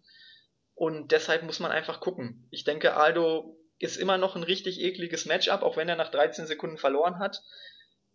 Ich denke, es ist auch wieder eine mentale Frage. Den ersten Kampf hat er verloren, weil er mental dem Druck nicht standhalten konnte. Das hatte mit Technik nicht viel zu tun. Ähm, ja, das wird auf jeden Fall wieder ein richtig interessanter Kampf. Aber ich muss auch Edgar nochmal loben. Edgar hat auch hier wieder wirklich alles probiert. Gerade in den ersten drei Runden fand ich Edgar richtig gut. Da war er nah dran. Auch die zweite Runde hat er verloren, aber knapp. Ähm, Im ersten Fight, wie gesagt, da war er wirklich in den ersten drei Runden chancenlos und profitierte halt dann von seiner Kondition. Hier hat man deutlich gesehen, dass er sich technisch verbessert hat. Das haben ja auch viele gesagt, dass er im Vergleich zum ersten Fight besser geworden ist. Das fand ich auch. Aber Aldo ist halt wirklich nochmal eine Klasse für sich und für mich nach wie vor in den Top 3 der Pound-for-Pound-Liste. Edgar gehört definitiv auch zu den Top 6, Top, Top 7, denke ich. Aber Aldo ist einfach nochmal eine Klasse besser und das konnte man hier ganz deutlich sehen. Das Counter-Striking war überragend und das war wirklich ein Genuss. Also für mich der beste Kampf des Abends und ja, auch was die Fanreaktion anging, die Fans nach jeder Runde Standing Ovations, das war richtig, richtig geil und oh, ich war einfach glücklich nach diesem Fight. Mein Highlight des Abends. Auf jeden Fall. Ich wollte keinen dabei verlieren, weil ich von beiden ein riesiger Fan bin, aber hat mich schon sehr gefreut für Aldo, weil der war fokussiert wie noch nie und gegen McGregor wird er nicht den gleichen Fehler machen. Ich glaube nicht mal, dass mental das Problem war gegen McGregor, sondern einfach, er dachte, er ist wirklich nur ein Clown. Er kann nichts machen gegen ihn. Ich glaube, das war das größte Problem und das wird er jetzt nicht mehr machen, weil er weiß, dass McGregor da zuschlagen kann. Und wenn ich tippen müsste, würde ich jetzt schon sagen, dass Aldo in dieser Verfassung früher oder später den Sieg holen wird gegen McGregor. Und McGregor, ganz ehrlich, ich frage mich immer noch, ob McGregor überhaupt nochmal zurückkehren kann. Weil er kämpft jetzt zum zweiten Mal hintereinander im Welterweight und nochmal diese 25 Pfund extra cutten, das ist vor allem in dieser Gewichtsklasse extrem viel, weil wenn du 100, 100 Kilo wiegst, dann ist es natürlich nicht so schwer, 15 Kilo zu cutten, wie wenn du knapp 80 wiegst. Das ist ja ganz natürlich.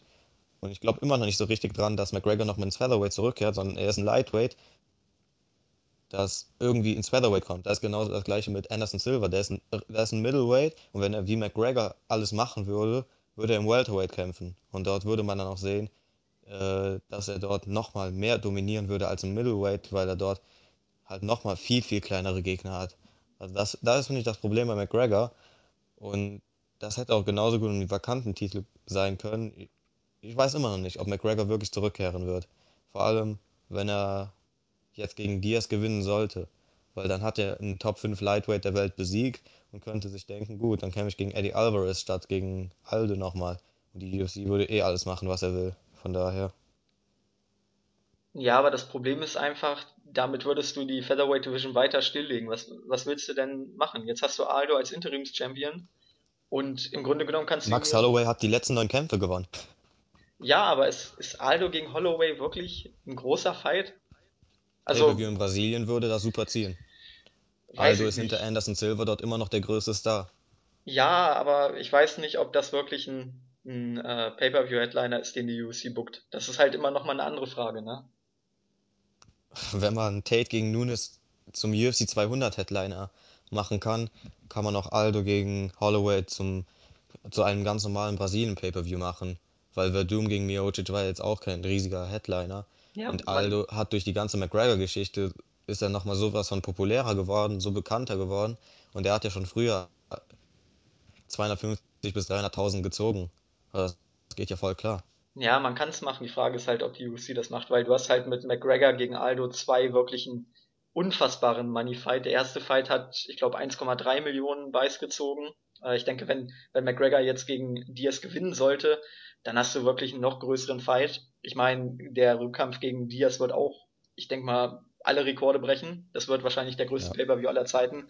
Ja. Und wenn McGregor da gewinnen sollte, dann gegen Aldo das Rematch wird ähnlich gut ziehen. Also ich glaube nicht, dass sich die UFC diesen Payday entlassen, äh, entgehen lassen wird. Da werden sie McGregor schon ordentlich bezahlen, damit er noch einmal runtergeht ins Featherweight.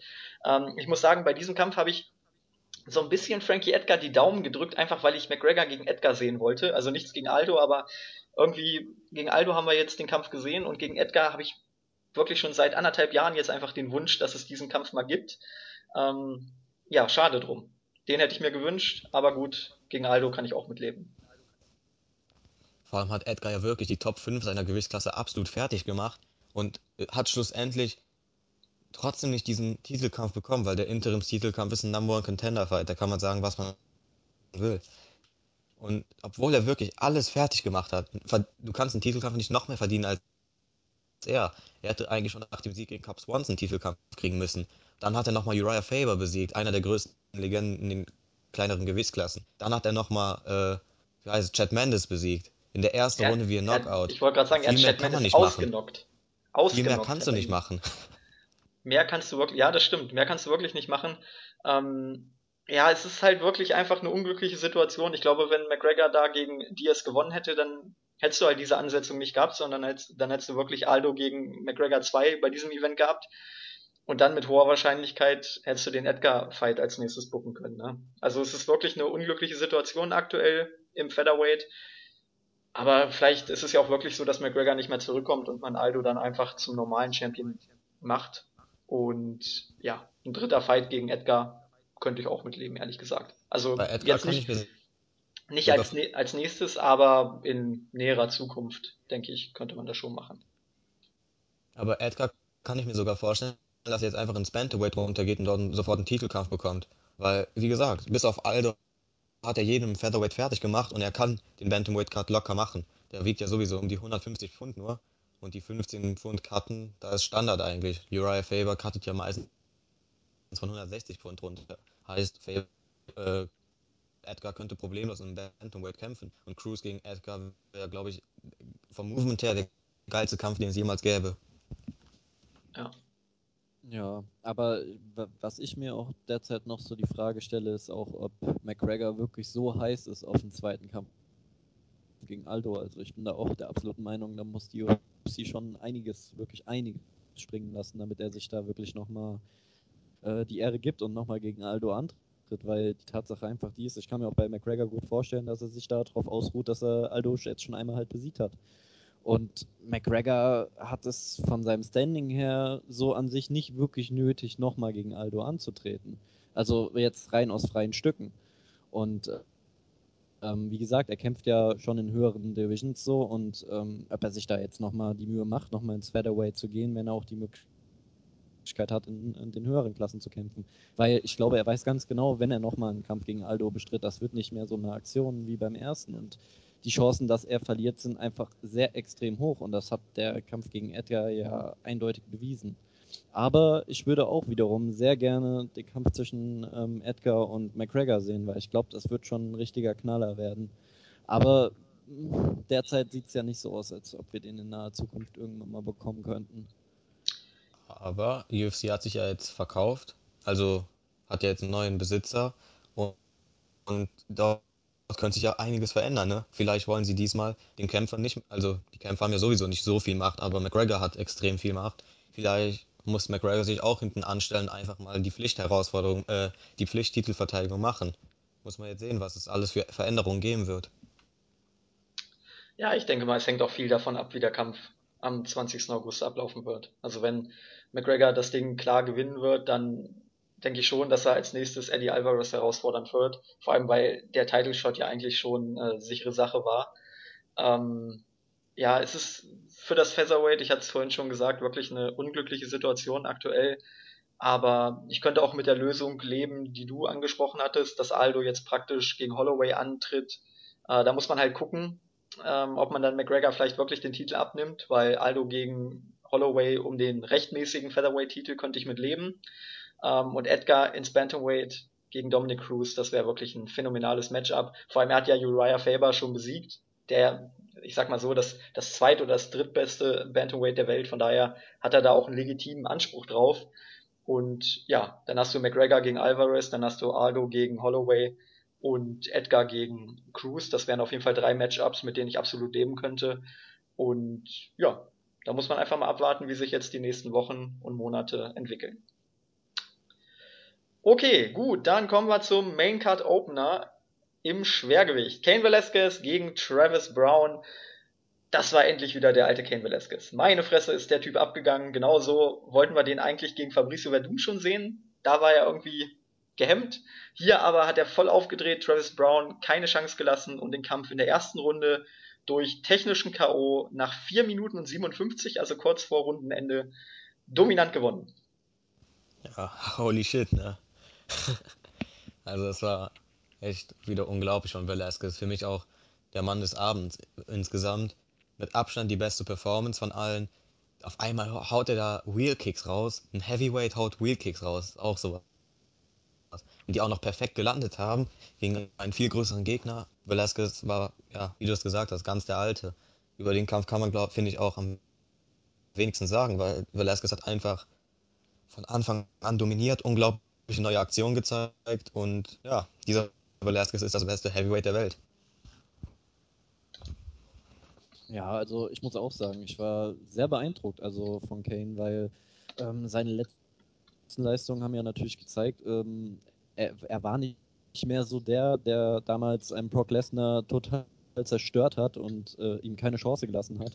Und jetzt hat er halt bewiesen, okay, ich kann es noch. Aber ich glaube, genau das war das, was dieser Fight, äh, das musste Ken Velasquez auch tun. Weil ähm, so bringt er sich quasi wieder ins Gespräch und zeigt wieder, hey, ich bin das beste Heavyweight derzeit.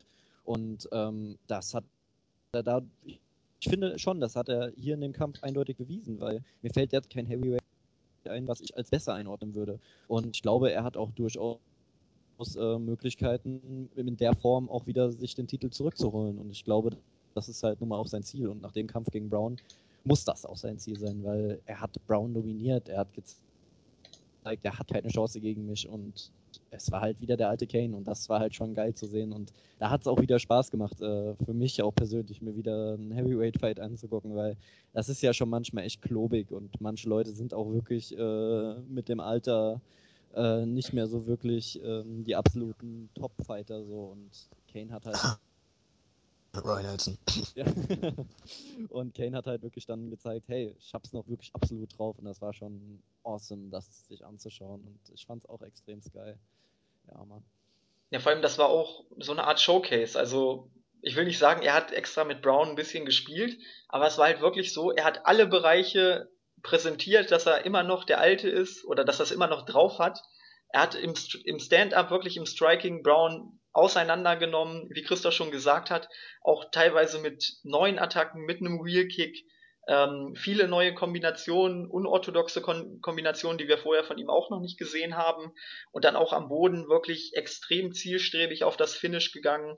Ich hatte es auch in meiner Zusammenfassung schon geschrieben, als Brown erstmal am Boden war, da hätte man den Fight auch gleich abbrechen können, dann hätte man Brown wenigstens noch ein bisschen äh, Schaden erspart, weil Velasquez hat ihn am Boden wirklich richtig hart bearbeitet und da tat mir Brown dann auch ein bisschen leid, weil äh, ich glaube, wenn es eine Sache gibt, die ich aktuell nicht möchte, dann ist es Kane Velasquez in einer Top Control auf mir drauf, mich mit Schlägen bearbeitet. Ähm, es war wirklich überragend von Kane Velasquez und ja, ich, ich stelle gar nicht die Frage an euch, sondern die These, ähm, Kane Velasquez wird in seinem nächsten Kampf um den Titel antreten. Ausrufezeichen. Fett unterstrichen. Ja, doppelt unterstrichen. Gut, ja, äh, mehr gibt's eigentlich zu dem Kampf nicht zu sagen, oder wollt ihr noch irgendwas hinzufügen? Nee, also ich bin auch der Meinung, wir haben eigentlich alles so gesagt zu dem Fight, weil das war. Was soll man dazu noch groß sagen? Brown hatte halt nun mal keine Chance. Null. Doch, ich will eins noch sagen.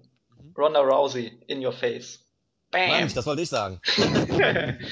okay, gut. Ja, dann kommen wir noch zu den Prelims. Ähm, wir hatten vorhin schon drüber gesprochen, der Main Event oder der wichtigste Fight der Prelims war der Women's Bantamweight Bout zwischen Kat Zingano und Juliana Peña. Das war die Nummer 3 gegen die Nummer 5 in den Rankings, also wirklich ein ganz heißer Contenders-Fight. Viele haben schon gesagt, so ein kleiner Title-Eliminator.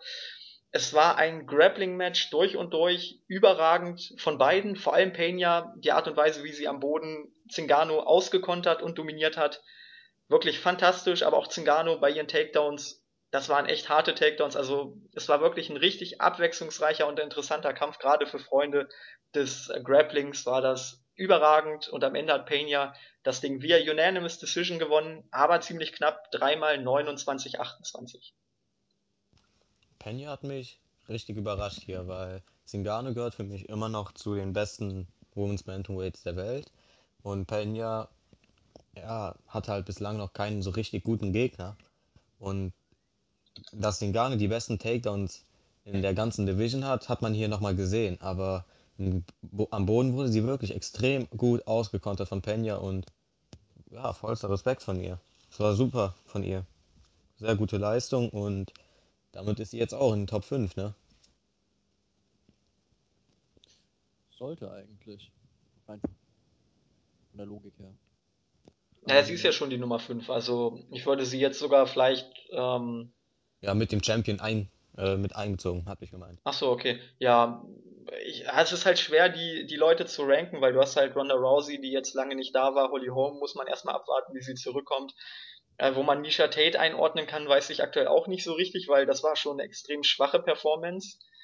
Ähm, also das Ranking in den Top 5 ist wirklich aktuell schwer, da muss man, denke ich, jetzt erstmal die nächsten Kämpfe noch abwarten.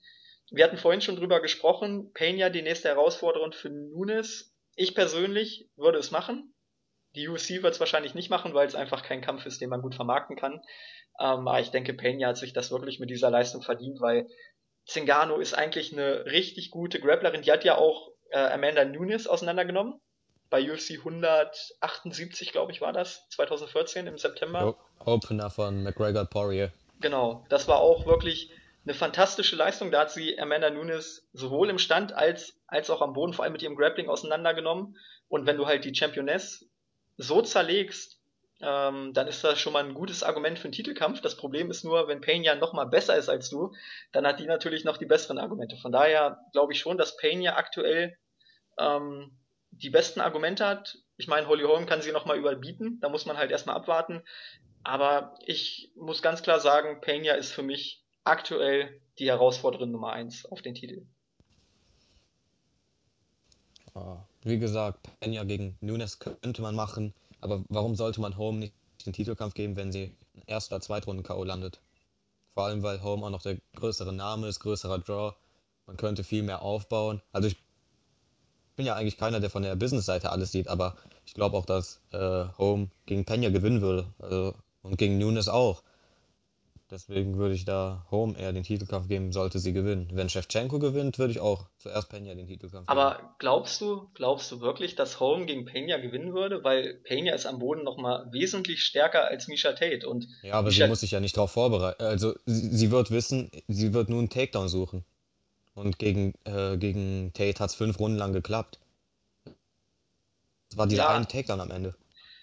Ich, ich weiß nicht, also wie gesagt, aktuell sehe ich wirklich Pena am stärksten, aber gut, da können ja die Meinungen auch auseinandergehen, ist ja kein Problem. Ähm, du hast gesagt von der Business-Seite, von der Business-Seite stimme ich dir auch absolut zu. Der Fight gegen Holm ist deutlich besser zu vermarkten. Selbst ein Rematch gegen Tate wäre, glaube ich, noch besser zu vermarkten. Aber für mich, was die reine Leistung angeht, hat Pena den Kampf verdient, weil sie hat wirklich die überzeugendste Leistung abgeliefert. Ähm, ja, und von daher muss ich ganz klar sagen, Pena vor Title Shot. Schlussendlich wird sowieso Rousey bekommen. Irgendwie habe ich das auch als Bauchgefühl. Leider Gottes. Aber ja, noch irgendwas zu der technischen Seite des Kampfes. Also das war ja wirklich ein Leckerbissen, vor allem für alle Freunde des Grapplings. Ähm, ich freue mich eigentlich auch drauf, wenn vielleicht The Prophet äh, im Board dazu eine Review schreibt, weil ich glaube, der kann das nochmal aus einer ganz anderen Richtung analysieren. Ähm, das war auf jeden Fall ein richtig interessanter Kampf. Vielleicht auch ein Gracie Breakdown, muss man gucken bei YouTube, ob die vielleicht was dazu machen. Äh, würde mich auf jeden Fall mal interessieren, weil da gab es wirklich sehr geile Scrambles, sehr geile Konter und ja, das war ein Kampf. Äh, wir haben vorhin gesagt, bei Cormier gegen Silva, dass einige das mit Sicherheit langweilig gefunden haben oder auch bei Lesnar gegen Hunt. Hier muss ich ganz klar sagen, so ist Grappling am Boden hochinteressant. Also ich sehe das auch so. Also technisch war das wirklich absolute Spitzenklasse, was die Frauen da abgeliefert haben. Äh, Im Nachhinein so als ähm, Leitmitglied von Team äh, Cat Zingano fand ich das zwar nicht so toll am Ende, dass sie verloren hat, aber sie hat halt leider Gottes am Ende verdient verloren und ähm, der Fight war es trotzdem wert und ich glaube, es hat im Grunde genommen jetzt auch beide jetzt nicht extrem äh, also jetzt auch ähm, Zigano jetzt nicht extremst geschwächt, weil sie hat ja auch eine super Leistung abliefert. Und ich schätze mal, vielleicht bekommt sie ja die äh, Verliererin von Holm und Shevchenko als nächste Gegnerin. Bei Singano habe ich auch nicht verstanden, warum sie nicht einfach den Stand-up wollte, weil dort hätte sie größere Vorteile gehabt. Da hätte sie wahrscheinlich auch deutlich mehr gelandet und deutlich mehr Erfolg gehabt als im Boden. Ja, denke ich auch. Also man hat ja auch in den Situationen, gerade zu Anfang der Runde, dann mal kurz gesehen, äh, wenn sie sich auf ihr Striking verlassen hat, dann war sie besser. Da hat sie gute Treffer gelandet. Bei Pena sah es halt wirklich ein bisschen wild aus. Ähm, ich denke, dass Zingano da technisch schon überlegen gewesen wäre. Aber sie ist halt, sie ist ja auch eigentlich eine gute Grapplerin. Also so ist es ja nicht. Ich denke mal, sie hat einfach gedacht oder sie war überzeugt davon, dass ihr Grappling besser ist als das von Pena. Äh, sie wurde dann halt eines Besseren belehrt, aber ich meine, gut, mit der Einstellung muss man in den Fight reingehen. Von daher mache ich hier da keinen Vorwurf. Aber es gibt halt dann Kämpferinnen, die, die besser sind als du. Und das musste Zingano hier einfach einsehen. Man kann ja die Leistung während des Kampfes auch anpassen. Nach der zweiten Runde hat sie ja gemerkt, dass sie am Boden ziemlich fertig gemacht wird. Das macht ja Frankie Edgar so besonders. Der merkt, was er anders machen muss und verändert diesen Kampf. Außer jetzt halt gegen Aldo. Und das, und das macht die Leistung von Aldo nochmal umso besser. Ja, gut, klar kann man den Gameplan nochmal ändern, aber die Ecke hat halt auch in den Runden Pausen nichts gesagt. Also da erwarte ich dann auch vom Coach, dass da dann eine Ansage kommt, der muss das von außen erkennen. Im Kampf ist es immer schwierig, weil man halt auch nicht sieht, was jetzt die Gegnerin am Boden macht, wie kontert sie dich aus. Ähm, ja, da kam aber auch nichts von der Ecke. Sie hat ihren Gameplan weiter verfolgt und der war am Ende einfach nicht erfolgreich. Ja, und das ist ein Fehler von der Ecke, ne? Ja, ganz klar. Ich meine, Rouseys Coach hatet man bis heute, weil er Rousey das Falsche gesagt hat. Warum nicht Siganos Coach? Und das auch schon zum zweiten Mal. In ihrem letzten Kampf hat sie noch hat sie den dümmsten Gameplan aller Zeiten gehabt. Deshalb hätte ich auch zu gern eine Pause bei Velasquez gegen Brown gesehen, einfach um zu sehen, wie er dann Brown, Brown versucht. Das ist ja der gleiche Coach, stimmt. Ja. Edmund Taverdian oder wie der heißt. Jo. Okay, gut. Noch irgendwas zu dem Fight oder wollen wir weitergehen? Also ich habe fertig. Ja, ich auch. Okay, dann kommen wir zum Catchweight-Bout. Es sollte ja eigentlich ein Welterweight-Bout sein, aber Johnny Hendricks hat mal wieder das Gewicht verpasst. Diesmal zwar nur um 0,25 Pfund, aber dennoch das Gewicht verpasst. Ähm, deshalb auch gleich die erste Frage, wenn ich fertig bin, an euch. Ähm, Hendricks ins Mittelgewicht? Fragezeichen. Aber erstmal zum Kampf. Hendricks gegen Calvin Gastelum war auch ein sehr ausgeglichener Kampf. Aber man muss sagen, dass Calvin Gastelum wirklich überragend war. Also so stark habe ich ihn noch nie gesehen. Johnny Hendricks hat jetzt keinen schlechten Kampf abgeliefert, aber Calvin Gastelum hat ihn wirklich teilweise vorgeführt im Stand. Das war überragend. Das Footwork von Calvin Gastelum fand ich richtig gut. Johnny Hendricks ist halt mehr so dieser Power Puncher, der kommt nicht so viel übers Head Movement. Und da hat ihn Gastelum gerade im Stand teilweise wirklich auseinandergenommen. Also brettstarker Auftritt von Gastelum und am Ende auch ein verdienter Unanimous Decision Sieg. Also ich, mich hat Hendricks extrem enttäuscht. Der Johnny Hendricks, der damals gegen St. Pierre oder gegen Lawler gekämpft hätte, hätte Gastelum auch fertig gemacht. Also Gastelum hat sich auf jeden Fall verbessert. Ich bin auch ein Fan von ihm. Und seine One-Two-Combinations waren richtig, richtig gut. Die haben in der ersten Runde ja sechs, sieben Mal gelandet. Aber das war nicht mehr ansatzweise der alte Hendrix. Und wenn man wirklich so oft so einen harten Weightcut durchmachen muss, und das muss er ja schon sein ganzes Leben, weil er war ja schon als junger Mann, war er schon Wrestler, also im College, und dort gab es ja auch wöchentlich immer diese harten Weightcuts. Irgendwann überträgt sich das. Ja, ich muss auch ehrlich sagen, dass ich ähm, ziemlich enttäuscht eigentlich war von dem Kampf so, weil ich habe mir mehr erhofft halt von Hendrix und am Ende war es halt doch eher dezent seine Leistung. Ich meine, für Gastelum ist es gut, er hat bewiesen hier, äh, hat ein, quasi ein kleines Ausrufezeichen im Welterweight äh, gesetzt. Und ähm, aber Hendrix war echt schwach und ich glaube auch nicht, dass er noch in Zukunft irgendwie ansatzweise was in der Division reißen wird. Also er sollte es vielleicht wirklich mal mit, dem Middleweight probieren. Vielleicht hat er da wieder mehr Chancen, aber irgendwie sehe ich ihn derzeit nicht an der Spitze, äh, also mit so bei den Top-Leuten im Welterweight. Weil die Leistung hat eindeutig gezeigt, dass er derzeit äh, unterlegen ist und irgendwie seine Leistung von Fight zu Fight irgendwie abschwächt. Und ähm, so wird er im Welterweight nichts mehr irgendwie landen. Und deswegen sehe ich halt für ihn die Möglichkeiten derzeit nur so wirklich, wenn er Middleweight oder keine Ahnung. Ich kann mir halt nicht wirklich vorstellen, dass er nochmal zu seiner alten Stärke zurückfindet. Also ich fand ihn jetzt ehrlich gesagt gar nicht so schwach. Ähm, das Problem für mich war einfach, dass er von der zweiten zur dritten Runde einfach seinen Gameplan völlig über den Haufen geworfen hat. Also in der ersten Runde war Calvin Gastelum deutlich überlegen. Da war es einfach so, Christos hat es gesagt, die One-Two-Kombination hat, glaube ich, zehn oder zwölf Mal gesessen. Dazu auch die Leg-Kicks haben Hendricks wirklich zugesetzt. Da war Hendricks einfach viel zu statisch, viel zu unbeweglich. Ich denke, das hing auch mit dem Weightcut zusammen, dass ihm das einfach überfordert hat. Da war er wirklich ein leicht zu treffendes Ziel für Gastelum. Aber er wurde dann in der Ecke, wir hatten es eben gerade angesprochen, wurde er gut beraten in der Pause. Also ihm wurde gesagt, kämpf ein bisschen ekliger, versuch den Gameplan von Gastelum zu zerstören. Und in der zweiten Runde fand ich, hat Hendricks das auch gar nicht so schlecht gemacht. Also ich habe auch die zweite Runde für ihn gewertet. Ähm, da hat er wirklich den Rhythmus von Gastelum zerstört, hat ganz, ganz ekelig gekämpft, hat Gastelum permanent auf den Füßen gestanden und man hat wirklich gemerkt, das hat ihn dann so ein bisschen genervt. Das, dadurch konnte er halt seinen Rhythmus nicht aufrechterhalten Und da dachte ich, ach Mensch, jetzt kommt Hendricks, Hendricks doch noch in den Fight hinein. Aber in der dritten Runde hat er das dann wieder völlig vernachlässigt. Da wurde er wieder viel passiver. Gastelum konnte das Heft in die Hand nehmen, konnte den Kampf dominieren.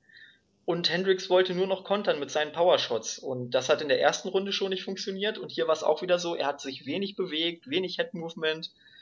Und Gastelum hat einfach technisch wirklich eine richtig, richtig gute Leistung abgeliefert. Und von daher war es dann auch in der dritten Runde ein verdienter Sieg für ihn. Also verdiente Runde und am Ende verdienter Sieg. Wobei ich fand, dass er es teilweise dann doch ein bisschen zu wild hat werden lassen, denn er hat in der ersten Runde richtig gut gekämpft. In der dritten war es dann so, dass er viele Konter zugelassen hat. Das hätte er eigentlich gar nicht machen brauchen, weil er wirklich im Stand richtig überlegen war. Aber gut, am Ende reicht's für die Decision und insgesamt fand ich, dass es ein sehr guter Fight war. Also es war einer der besseren der Card und ich war jetzt auch nicht so extrem enttäuscht von Hendrix wie ihr. Ich fand einfach Gastelum dagegen richtig, richtig stark. Das muss man halt auch mal sehen. Ja, Hendricks war halt mittelmäßig, also von ein einfaches Top 10 Middle äh, Welterweight in dem Kampf. Und so kennt man ihn einfach nicht. Wenn man an Hendricks denkt, denkt man an den Typen, der Lawler in Dings besiegt hat, ne? Ja, aber gegen Lawler war es eigentlich ähnlich. Also da war er jetzt auch nicht so der Fighter, der mit extrem viel Head-Movement geglänzt hat, sondern der erste Kampf gegen Lawler war ein ganz wildes Slugfest. Die beiden haben sich wirklich über fünf Runden hinweg einfach nur in die Fresse gehauen. Und Hendricks hat den Kampf am Ende gewonnen, weil er da in der fünften Runde den Takedown durchgebracht hat. Ansonsten wäre das auch eine 50-50 Entscheidung geworden. Also ja, aber dieser Hendricks jetzt würde nicht mal mehr mit Lawler mithalten können im Stand. Lawler hat zumindest hat auch noch eine bessere Technik als Gastelum im Stand. Und Hendricks hat damals doch, also du machst ihn schlechter, als er damals war. Der war das war ein Stand-up, die ersten zwei Runden, die er da gewonnen hat. Ja, aber ich glaube, der Hauptgrund, warum er jetzt auch verlieren würde, wäre einfach die Fitness. Also ich habe das Gefühl, dass Hendricks nicht mehr so fit ist wie gegen GSP. Gegen GSP fünf Runden durchzuhalten oder auch gegen, gegen Lawler fünf Runden durchzuhalten, das ist einfach was anderes. Man hat es ja auch, wenn man jetzt mal den ersten Lawler-Fight oder auch den GSP-Fight mit dem zweiten vergleicht, da ist ein Riesenunterschied. Also ich weiß nicht, was in diesem Jahr, in dem er Champion war, passiert ist, aber seit dem zweiten Robbie Lawler-Fight ist Johnny Hendricks nicht mehr der gleiche. Ich weiß nicht, ob er da wirklich dann, ähm, ob es einfach zu viel wurde mit dem Weight Cut. Aber man merkt ihm halt schon an, dass er nicht mehr die gleiche Spritzigkeit und die gleiche Fitness hat wie noch vor zwei Jahren. Und das ist halt ein großes Problem. Also ich würde ihm auch wünschen, dass er jetzt wirklich hochgeht ins Middleweight. Ähm, das Problem ist halt, dass im Middleweight wirklich die größten Killer der Welt sitzen. Ne? Da hast du einen Chris Whiteman, da hast du einen Rockhold, äh, einen Jacare und Hand aufs Herz, die würden Johnny Hendricks auseinandernehmen. Ja, das, da, ich weiß nicht, also wenn er auch im Middleweight so eine Leistung zeigt, wie er es in letzter Zeit so irgendwie getan hat, kann ich mir ja halt auch, also das Middleweight ist halt derzeit extrem stark und ich denke mal, wir kommen später auch zum Beispiel jetzt noch zu Musashi, den ich auch extrem stark fand und ähm, Hendrix ist halt irgendwie, ich fand ihn halt extrem schwach in den letzten Kämpfen und deswegen, ich kann mir derzeit nicht vorstellen, dass er dann noch irgendwie ansatzweise nochmal irgendwie eine Titelregion kommt, wenn er so weiterkämpft wie derzeit. Also da muss sich schon einiges ändern und er muss vielleicht sein Gameplan auch ein bisschen ändern für die kommenden Fights. Ich weiß ja nicht, in wie viel noch in ihm steckt, ob er da noch wirklich Möglichkeiten hat, noch groß was aus sich rauszuholen. Das wird so die Zukunft zeigen. Da bin ich wirklich mal gespannt drauf. 2013, 2014 hätte er sicherlich auch ein Top 5 Middleweight sein können, aber mittlerweile nicht mehr. Man muss ja auch bedenken, dass die da alle größer sind, alle stärker sind und Henricks dort nicht mehr seine Vorteile ausnutzen kann. Und im Welterweight ist er jetzt auch schon nicht mehr in Form, von daher. Ja, es, es ist aktuell wirklich eine ganz unglückliche, unglückliche Situation, weil, ja, was soll er machen? Im Welterweight ist es problematisch mit dem Gewicht. Und auch so kann er da einfach nicht mehr an seine alten Leistungen anknüpfen und im Middleweight hat er einfach die größten Nachteile. Und wie gesagt, du hast da einfach Killer, die zu den besten Pound-for-Pound-Fightern der Welt gehören. Ähm, mit denen kann Hendricks auch nicht mithalten. Also Hendricks wäre vielleicht ein, ja, ein Top 15 Middleweight, wenn überhaupt. Also ich sag mal, gegen Leute wie Dan Henderson oder so sollte es noch reichen. Aber viel mehr ist da auch nicht möglich. Also der wird es nicht in die Top 5 schaffen, das muss man ganz klar sagen. Und deshalb ist es aktuell wirklich ein bisschen schwierig. Ich denke mal, Johnny Hendricks weiß auch selber nicht so richtig, was er jetzt machen soll. Ähm, ich weiß gar nicht mehr, wer es gesagt hat. Ich glaube, Brian Stan hat gesagt, abnehmen geht doch immer. Also das Problem mit dem Gewicht, wie gesagt, ich glaube einfach, dass Johnny Hendricks nicht mehr so sehr auf seine Fitness achtet und auf sein Gewicht, wie vielleicht noch vor zwei Jahren. Und er muss, glaube ich, einfach wieder dahin kommen, dass er seinen Körper fit hält, dass er Gewicht verliert. Das kann jeder. Und dann schafft er auch wieder das Gewicht und dann ist er auch wieder fitter, glaube ich. Also er Aber muss da einfach. ist halt das Problem, dass er. Also im Wonderboy-Kampf hat er sich ja vollkommen auf seine Diät konzentriert und war am Tag davor schon fast beim Gewichtslimit. Also am Tag vor den Weigh-Ins war er, glaube ich, 173 oder 174 Pfund schwer.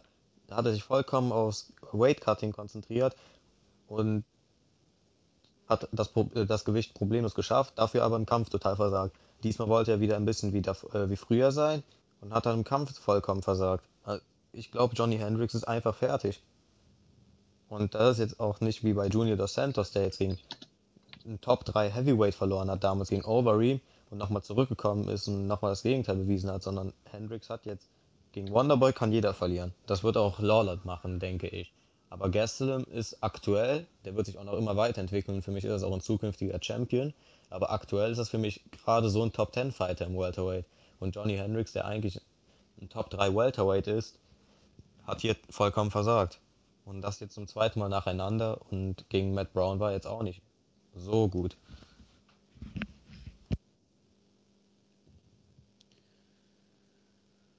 Robin?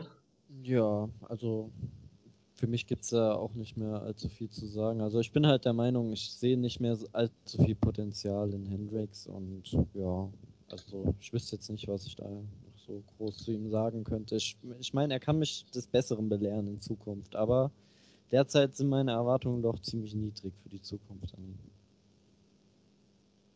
Okay, gut. Ja, dann würde ich sagen, gehen wir weiter zum Bantamweight-Bau zwischen TJ Dillashaw und Rafael Assunção.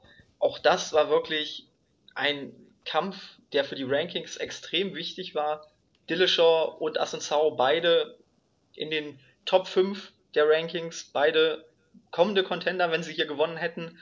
Dillashaw dominierte den Kampf und gewann den Fight via Unanimous Decision, relativ klar, gewann alle drei Runden.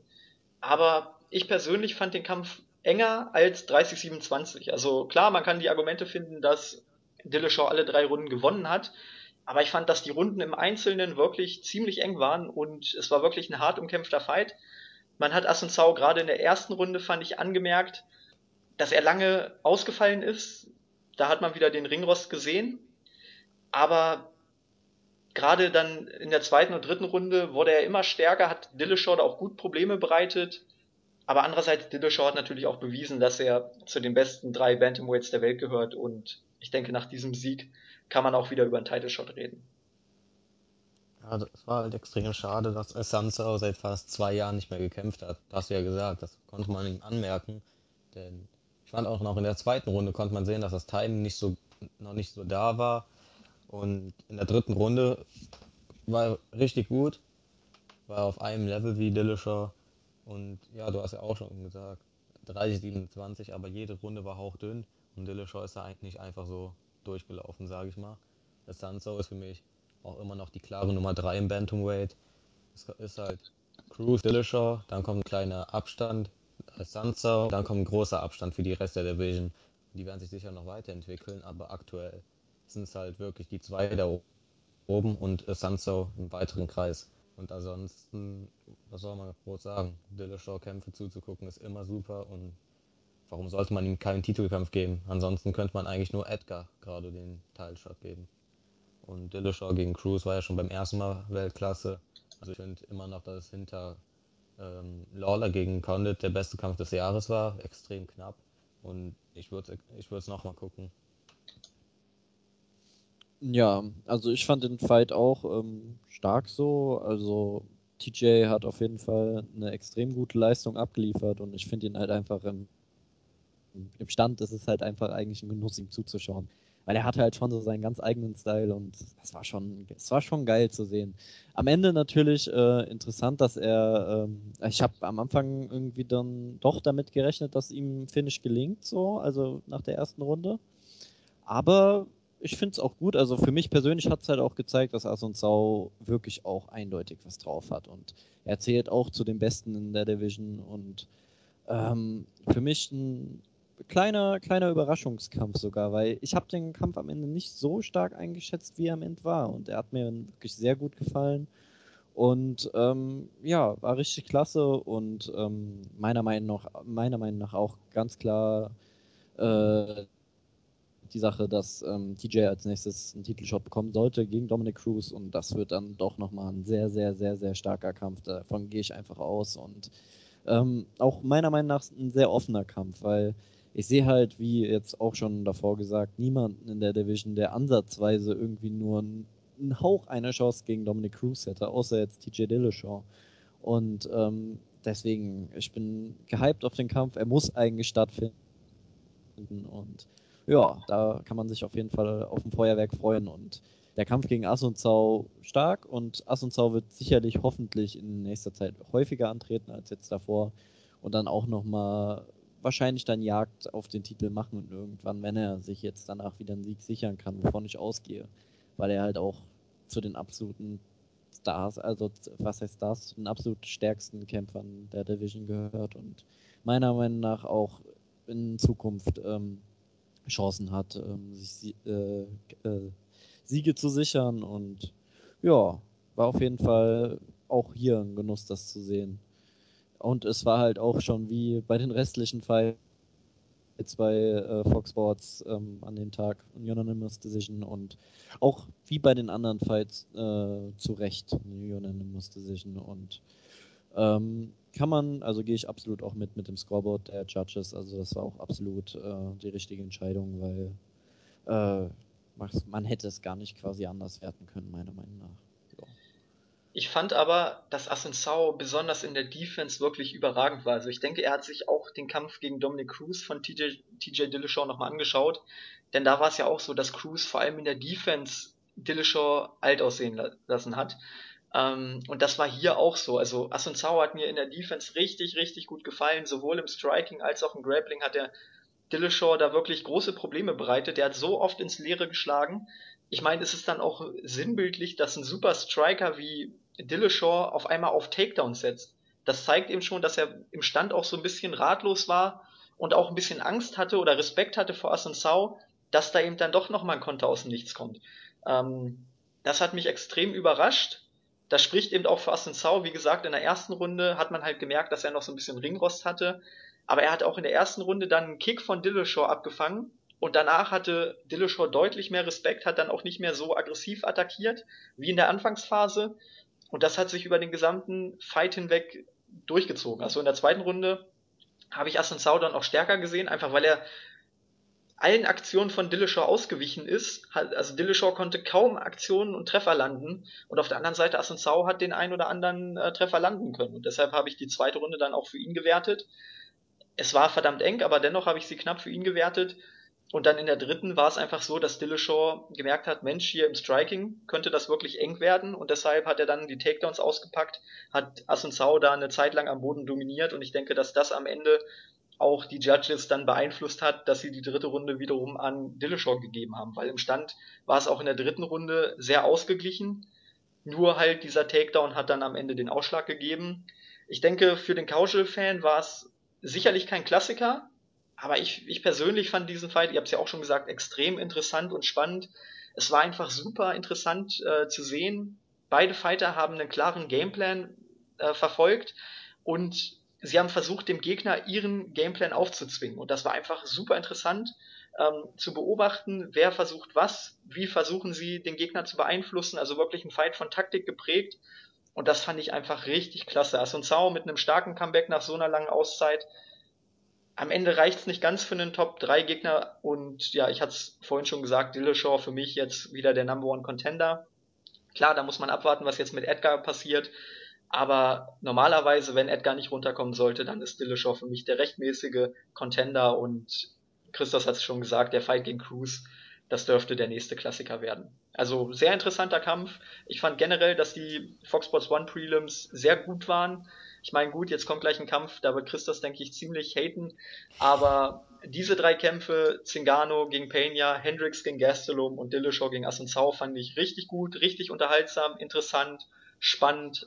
Also da wurde ich wirklich richtig gut unterhalten, teilweise sogar besser dann als bei der Maincard. Ja. Dillashaw würde ich sogar mal gerne im Flyweight sehen, weil er ist ja jetzt kein wirklich großes Bantamweight, sondern ziemlich standard, wenn nicht sogar eins der kleineren. Und er ist ja extrem schnell. Der kann auf jeden Fall mit dem Tempo im Flyweight umgehen. Und um ehrlich zu sein, denke ich sogar, dass er Demetrius Johnson besiegen könnte. Weil Johnson lebt davon, dass, sein, dass, dass seine Gewichtsklasse so schwach ist. Und Dillashaw ist einfach absolut Weltklasse. Und ich denke, dass er für äh, Johnson ein sehr schlechtes Matchup ist. Also ich würde ihn echt gerne beim Flyweight sehen und Johnson gegen Dillashaw für, war in meiner Dreamcard für UFC 200 sowieso schon drauf. Und ich würde den Kampf extrem gern sehen.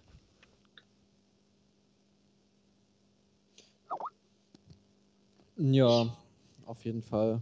Also, da, also das Matchup wäre natürlich sehr interessant. Also klingt, da kann man ähm, für die Zukunft auf jeden Fall für beide Fighter äh, interessante Matchups finden. Und ähm, ja, das hat sich auf jeden Fall gelohnt. Und für mich persönlich, ich kannte ja Assunzao davor nicht wirklich, war das ähm, auch sehr interessant, weil das ähm, für mich auch den Fighter so ein bisschen ähm, näher gebracht hat quasi. Das hat äh, mich am Ende auch gefreut und ich habe einen guten Eindruck von ihm und ich würde ihn auch ganz gerne in der Zukunft öfters äh, sehen. So. Ja, Okay, gut. Ja, dann kommen wir zum Opener der TV Prelims. Sage Northcutt gegen Enrique Marin.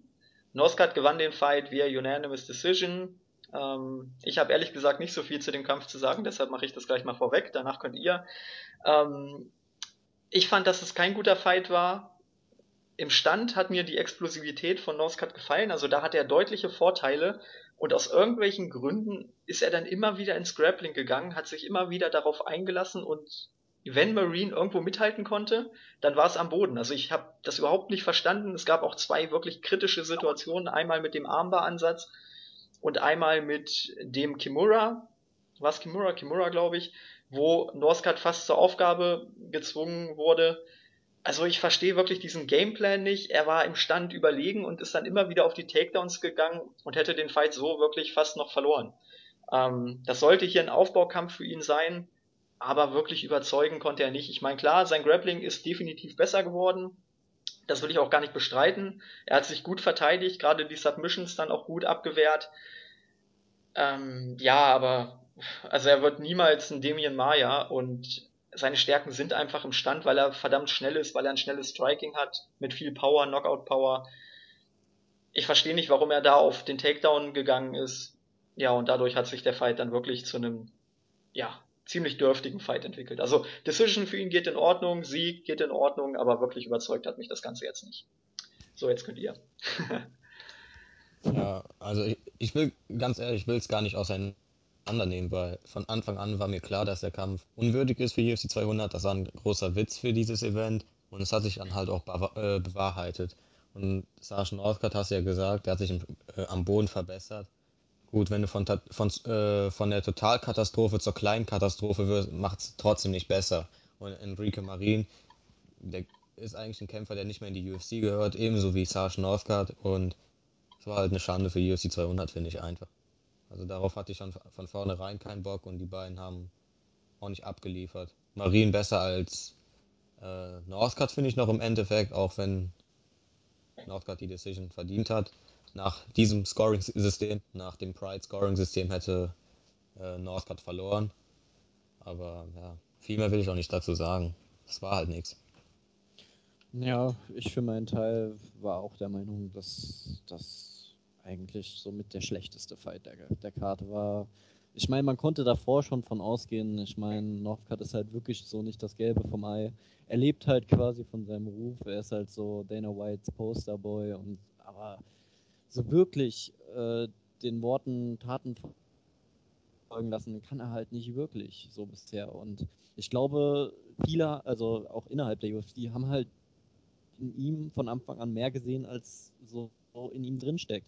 Klar, er ist noch jung, vielleicht hat er noch das Potenzial, irgendwann mal ein absoluter Topfighter zu werden, aber so derzeit ist er halt wirklich Standard. Er ist, wenn nicht sogar noch unter Standard.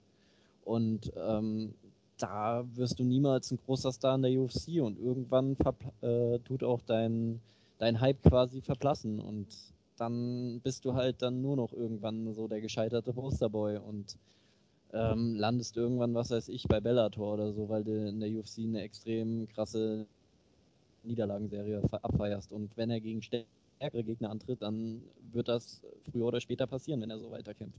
Weil, ich weiß nicht, Marin war jetzt nicht wirklich so die allergrößte Herausforderung und dafür hat er sich schon meiner Meinung nach echt extrem schwach angestellt.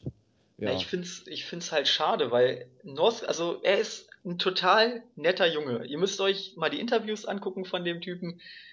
Der hat immer ein Lächeln im Gesicht, egal ob er gewonnen oder verloren hat, ist immer total zuvorkommend, so, total nett, man kann ihm eigentlich nichts vorwerfen. Aber er hat halt wirklich dieses Problem, dass die UFC ihn so krass hypt, dass er dann, ja, so ein bisschen vom Hass abbekommt. Das, das ist einfach ein bisschen schade, weil ich glaube, wenn man ihn ganz normal aufbauen würde, als normalen Fighter ohne diesen riesigen Hype, dann wäre er wirklich ein, ein, Typ, den viele mögen würden, weil er halt total nett ist. Die Frauen würden ihn mögen, weil er gut aussieht. Und wenn man ihn wirklich dann langsam aufbauen würde, ich glaube schon, dass das ganz anders aussehen würde. Aber dadurch, dass er im Grunde genommen jetzt schon das Label hat, vom Gesicht der, der Company, ähm, ja, wird er von vielen kritisiert, weil er halt skilltechnisch noch lange nicht da ist. Also er ist definitiv talentiert. Ich finde ihn im Stand auch wirklich schon gar nicht mal so schlecht. Er hat viel Power, er ist sehr explosiv, sehr schnell. Klar, technisch kann er noch zulegen, aber das ist im Großen und Ganzen schon mal okay. Sein Ground Game ist einfach noch, noch zu schwach und ähm, ja, wie gesagt, der, der Gameplan hier hat sich mir auch nicht erschlossen, warum er dann gegen einen Fighter, der im Stand überhaupt nicht mithalten konnte, ähm, dann ins Ground Game gegangen ist, weil Marine, das war seine einzige Stärke, das war seine einzige Chance, überhaupt diesen Kampf zu gewinnen. Ich, ich verstehe es nicht, was, was Northcutt damit beweisen wollte oder ob es überhaupt irgendeinen Hintergedanken gab. Ähm, ja, insgesamt schließe ich mich an, auch der schwächste Fight der Card. Äh, ja, gesehen und vergessen. Die Frage ist halt, was machen wir jetzt mit Northcutt? Habt ihr da irgendwie, ich will jetzt gar nicht nach einem konkreten Gegner fragen, aber. Also ich habe einen sogar. CM ja, Punk gewinnt gegen Mickey Gall und dann gibt's Northcutt gegen Punk. Ja, okay, das, das wäre auf jeden Fall. Traue ich denen zu. Ja, wär, wär, ganz ehrlich, das wäre nicht mal, nicht mal schlecht. Dann hast du ihn wenigstens in einem etwas größeren Fight. Ähm, nee, aber wo, wo seht ihr ihn aktuell? Also Top, Top 30, Top 40? Ich meine, Lightweight Division ist halt stark besetzt. Ich sehe nicht mal in den Top 50.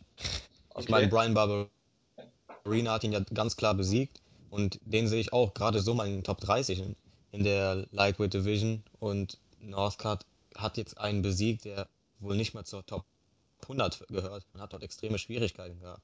90 Prozent Wo, wobei. Wobei, ich muss aber sagen, jetzt mal zur Verteidigung von Northcutt, ähm, der Fight gegen Barberina war zum einen Welterweight, also eine Gewichtsklasse höher, und zum anderen hat er da. Aber es sind beides Lightweights. Ja, aber in, in dem Fall war es ein Welterweight-Bout einfach. Und ähm, er war auch irgendwie krank. Das hat er in der MMA-Hour noch, noch gesagt, dass er da irgendwie eine Krankheit hatte kurz vor dem Kampf und sich überhaupt nicht gut gefühlt hat. Ähm, ich will jetzt damit seine, seine Leistung nicht irgendwie verteidigen, aber es gibt zumindest eine Erklärung dafür. Und ja, aber auf der anderen Seite muss man auch sagen, dass Barbarina, glaube ich, eine Woche Vorbereitungszeit hatte. Nein, ist ja, ist, ist ja auch alles okay. Ich will ja auch gar nicht irgendwie die Leistung schmälern oder so, aber einfach nochmal zur Erklärung. Ähm, es gibt, glaube ich, schon zumindest ein paar Ansätze, wo man Northcutt dann ein bisschen in Schutz nehmen kann. Aber du hast natürlich recht, ähm, gerade am Boden ist das noch lange nicht, nicht das Niveau, was man braucht, um das Gesicht äh, der UFC zu sein, um so zu vermarktet, äh, vermarktet zu werden. Da ist auf jeden Fall noch ganz, ganz viel Luft nach oben. Ja, gegen Northcutt an sich habe ich auch nee, Du hast ja auch schon gesagt, ist ein guter, ist persönlich gesehen ein guter Junge. Aber so einer gehört nicht in die UFC und der hat doppelt so viel verdient als TJ Dillashaw an dem Kampf, äh, an dem Abend. Und Dillashaw gehört zu den besten Pound-for-Pound-Fighter der UFC und Northcutt kämpft gegen Leute, die nicht in die UFC gehören. Den könnte man problemlos nach ein, zwei Jahren mindestens bei Legacy FC, also dort, wo er herkommt, weiterkämpfen lassen, ihn entwickeln lassen. Und dann kann man ihn ruhig zur UFC holen. Hätte ich nichts dagegen. Und dann hätte man auch allgemein kein Problem gegen Northcutt, schätze ich mal. Weil er dort dann zumindest annähernd auf dem UFC-Level sein wird. Aber aktuell verdient er mehr als die meisten Veteranen, die wirklich super sind und viel für den Sport leisten und er halt nicht. Ja, auch da muss man einfach abwarten, würde ich sagen. Ja, wir bleiben in der Lightweight Division. Diego Sanchez gegen Joe Lawson. Äh, viele haben hier, glaube ich, den Fight des Jahres erwartet. Ähm, viele haben einfach hier ja. ein wildes, wildes Lackfest erwartet. Letztendlich hat sich leider das bestätigt, was ich in der Preview schon befürchtet habe. Joe Lawson hat mit, mit, äh, ja, mit Hirn gekämpft, mit Taktik und Diego Sanchez ist einfach wieder blind draufgelaufen. Und von daher hat Joe Lawson verdient den Kampf durch technischen K.O. in der ersten Runde nach nicht mal anderthalb Minuten gewonnen. Ähm, ja, es, es ist schade, dass Diego Sanchez einfach nur Vollgas vorausgeht. Ähm, Lawson hatte eine einfache Strategie, hat sich Sanchez in gewissen Situationen gut zurechtgelegt, hat ihn attackieren lassen und dann einfach ganz clever ausgekontert. Also das waren sehr gute Offensivaktionen, richtig gut getimed, einfach sehr gut gezielt. Und ja, bei Sanchez war es einfach wieder dieses typische Wilde, was wir von ihm kennen. Aber er hatte einfach die Probleme, wenn es einen Gegner gibt, der auf Technik und auf Taktik setzt, dann wird's kritisch. Ich hätte nicht gedacht, dass Lawson so viel Knockout-Power besitzt, dass er da Sanchez direkt ausnocken kann, aber das war wirklich stark. Und ja, Joe Lawson hat gezeigt, dass er schon mal zu den Top-Contendern gehört hat, dass er auf jeden Fall was drauf hat und zuletzt einfach nicht seine Form gefunden hat. Und bei Diego Sanchez, ich habe es geschrieben, taktisch zu kämpfen wird man ihm leider nicht mehr beibringen können. Und genau das ist sein großes Problem, um irgendwie oben nochmal was zu reißen in der Lightweight Division. Ich meine, er war ja auch Contender. Er hat die Ultimate Fighter 1 gewonnen im Middleweight. Also es ist ja nicht so, dass Sanchez nichts drauf hat, aber er zeigt es halt zu selten. Und deshalb völlig verdienter Sieg für Joe Lawson. Ich habe ja auch einen Fight of the Year erwartet. Da ist, dieser Kampf war neben Aldo gegen Edgar auch der Kampf, auf den ich mich am meisten gefreut habe von allen, von Anfang an. Das ist ein Kampf, auf den ich jetzt vier, fünf Jahre lang warte. Das ist absoluter Traumkampf gewesen, vor allem weil beide immer für Slugfest stehen, beide eigentlich unkaober sind und Sanchez hätte weitergekämpft, ganz ehrlich. Wenn der Referee da nicht dazwischen gegangen wäre. Also die Stoppage geht auf jeden Fall, äh, geht auf jeden Fall klar, aber Diego Sanchez hat weitergekämpft. Der hätte kein Problem damit, noch fünf bis zehn weitere Schläge zu kassieren, um dann wieder selber austeilen zu können. Und das Problem bei Sanchez ist halt, am Boden ist er absolut Weltklasse, im Stand ist er auch in Ordnung. Damals, in den Anfangsjahren, sage ich mal, so bis 2011, hat er ja wirklich mit Taktik gekämpft und hat, hat dort gegen BJ Penn um den Titel gekämpft, schlussendlich verloren. Aber man hat, er hat ja gezeigt, dass er wirklich einer der Top 5 Lightweights der Welt war und das auch sein könnte. Aber mittlerweile hat er schon so viel Schaden zu sich genommen. Mittlerweile setzt er halt einfach nicht mehr auf seine Technik und ich glaube, Diego Sanchez ist jetzt mittlerweile nah am Karriereende. Ja, also ich war auch, ich habe mir auch einen der besten Kämpfe überhaupt, also auf der Card so davon erwartet und am Ende war es halt dann doch äh, ziemlich schnell vorbei. Und äh, wie Christoph ja auch schon äh, gesagt hat, es war halt so, ich war auch der Meinung, wenn der, ähm, wenn der Ref jetzt nicht dazwischen gegangen wäre, Sanchez hätte auf jeden Fall weitergekämpft. Und ähm, ja, ich glaube, einen kompletten K.O. bekommt man gegen den Mann sowieso nicht hin. Aber am Ende war es halt, äh, wie die beiden anderen halt auch schon sagten, quasi der Kampf. Lawson hat halt mit Technik gekämpft und das war halt am Ende der Untergang von Sanchez. Und er hat halt genau die richtigen ähm, Fäuste quasi am Ende gelandet und dann auch zu Recht gewonnen und das auch vollkommen verdient. Und ähm, die Frage ist halt jetzt auch, wo geht es jetzt für beide hin? Klar, ich bin auch der Meinung, für Sanchez geht es jetzt auch nicht mehr so wirklich weit nach oben. Der wird zwar wahrscheinlich jetzt noch seine ein, zwei Kämpfe bestreiten, aber ob, das, ob er vor allem auch noch seinen Stil so lange gehen kann, ist halt auch wiederum die Frage. Und ähm, bei Lawson ist halt die Sache, mit dem Kampf hat er sich natürlich jetzt auch wieder ein bisschen ins Gespräch gebracht und kann jetzt natürlich auch wieder in höhere Gefilde aufsteigen. Aber am Ende leider enttäuschend auch in einer gewissen Weise für mich, weil man hat sich halt mehr erhofft als am Ende ein Einrundenfight quasi mit dem Stoppage. Aber naja, es äh, hat am Ende die Leistung von UFC 200 im Generellen dann auch nicht geschmälert, meiner Meinung nach. Ja, ich, ich würde sagen, wir nehmen gleich mal den anderen Lightweight-Bout noch schnell dazu. Dann haben wir das gleich in einem Abwasch gemacht. Äh, Jim Miller gegen Takanori Gomi. Auch da gab es ein schnelles Finish nach 2 Minuten 18 in der ersten Runde. Gewann Miller via TKO. Ähm, ja, auch da war es einfach so, Gomi hat gar nicht mal so schlecht angefangen, fand eigentlich gut in den Fight hinein, aber dann hat Miller einen Kick von Gomi abgefangen und nach dem Takedown dann war es einfach ein dominantes Ding für Miller. Wir hatten das in der Preview auch thematisiert. Wenn der Kampf im Stand bleibt, hat Gomi gute Chancen. Wenn der Kampf auf den Boden geht, dann wird Miller das Ding schaukeln. Und genauso war es hier. Hat Gomi in die Back Control genommen, hat ihn sofort von hinten mit Ground and Pound bearbeitet und ihn dann auch gefinisht. Äh, ich denke, Takanori Gomi und Diego Sanchez kann man eigentlich in eine Kategorie stecken. Beide sind am Ende. Ich glaube, Gomi einfach noch mehr als, äh, als Sanchez, aber ja, ich glaube, von den beiden kann man nicht mehr viel erwarten. Und ich muss sagen, Jim Miller gegen Joe Lawson, den Fight gab es im Dezember 2012 schon mal bei UFC 155. Absolut ähm, das, war, das war auch ein legendäres Slugfest und ich muss sagen, nachdem beide hier dominant und überzeugend gewonnen haben, wäre das persönlich mein nächstes Matchup. Also sehe ich alles ganz genauso wie du. Äh, Gomi ist für mich auch äh, komplett am Ende, aber schon seit langer Zeit ist halt eines der besten Lightweights aller Zeiten insgesamt. Bei Pride hatte er damals auch unglaubliche Kämpfe gehabt, aber mittlerweile ist er einfach nicht mehr auf dem Level von damals. Und den einzigen, den einzigen Kämpfer, den er in der UFC besiegt hat, der wurde schon entlassen. Also das sagt schon viel aus. Am Boden war er nie der Beste und Gomi ist halt einfach am Ende. Das muss man so sagen. Und ich glaube, dass er jetzt auch entlassen wird. Das ist halt sehr schade. Ich bin auch ein Fan von ihm, aber das war es halt einfach. Aber dann wiederum Miller dachte man, er wäre am Ende. Ich persönlich dachte halt, dass er nicht mehr mehr höchstens noch ein Top 25 Fighter ist. Früher war er sogar ein Top 10 Fighter. Und jetzt gegen Lawson kann man auf jeden Fall bucken. Der Kampf wird wieder super, beide sind am Boden, absolut Weltklasse. Und ein schlechter Kampf wird es auf keinen Fall. Und beide werden niemals mehr um den Titel kämpfen. Von daher kann man so einen Funfight auf jeden Fall mal bucken. Ich fand es auch ähm, ziemlich schade, also jetzt für Takanori Gomi, weil klar, es ist halt auch für mich einer der Fighter, der mich damals quasi auch zum MMA so ein bisschen geholt hat, so in der Zeit, wo er halt quasi noch so ein bisschen seine Prime hatte. Das waren so mit meine ersten Kämpfe, die ich mir damals angeschaut habe. Und dann ist es natürlich schon erschreckend, wenn man ihn dann jetzt heute, also jetzt bei dem Kampf äh, bei UFC 200 gegen Miller sieht und dann halt äh, sich anschauen muss, wie er quasi äh, wie ein Amateur da von Miller am Ende gefinisht wird, weil das war schon erschreckend schwach und mit so einer Leistung hast du halt wirklich in der UFC leider Gottes nichts mehr zu suchen.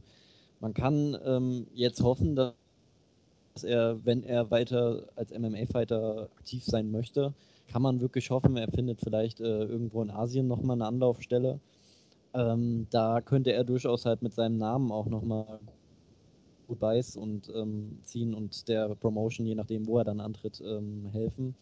Aber so wirklich ist seine Zeit halt einfach rum. Und das hat der, der Fight eindrucksvoll bewiesen. Und für Jim Miller hat er der Fight wiederum dann gezeigt, dass er durchaus noch ähm, seine Daseinsberechtigung in der UFC hat. Und klar, ich würde auch äh, sehr, sehr gerne einen Fight gegen Joe Lawson sehen. Das wäre doch sehr, sehr interessant. Das würde mich echt interessieren und ähm, ich kann mir auch gut vorstellen, dass wir diesen Fight durchaus bekommen in naher Zukunft. Ja, vor allem, weil Christos hat schon gesagt, für beide geht's so gesehen um nichts mehr. Die werden beide nicht mehr ins Titelrennen einsteigen, von daher, warum, warum sollte man nicht einfach so einen Funfight ansetzen? Genauso, wenn man Gomi wirklich nicht entlassen sollte, dann book einfach Takanori Gomi gegen Diego Sanchez. ist genauso ein Funfight.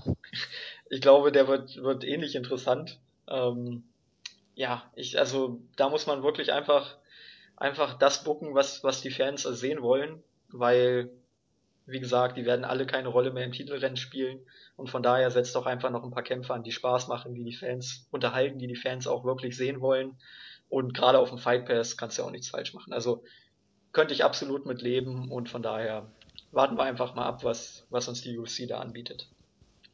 Kommen wir dann zum letzten Kampf. Genau, damit wären wir beim letzten Fight, beziehungsweise es war der zweite Fight des Abends, aber wie gesagt, wir haben die beiden Lightweight-Bouts schon in einem abgehandelt. Ja, Middleweight-Bout, Gegard Musasi gegen Thiago Santos und ich muss sagen, ich hatte Unrecht.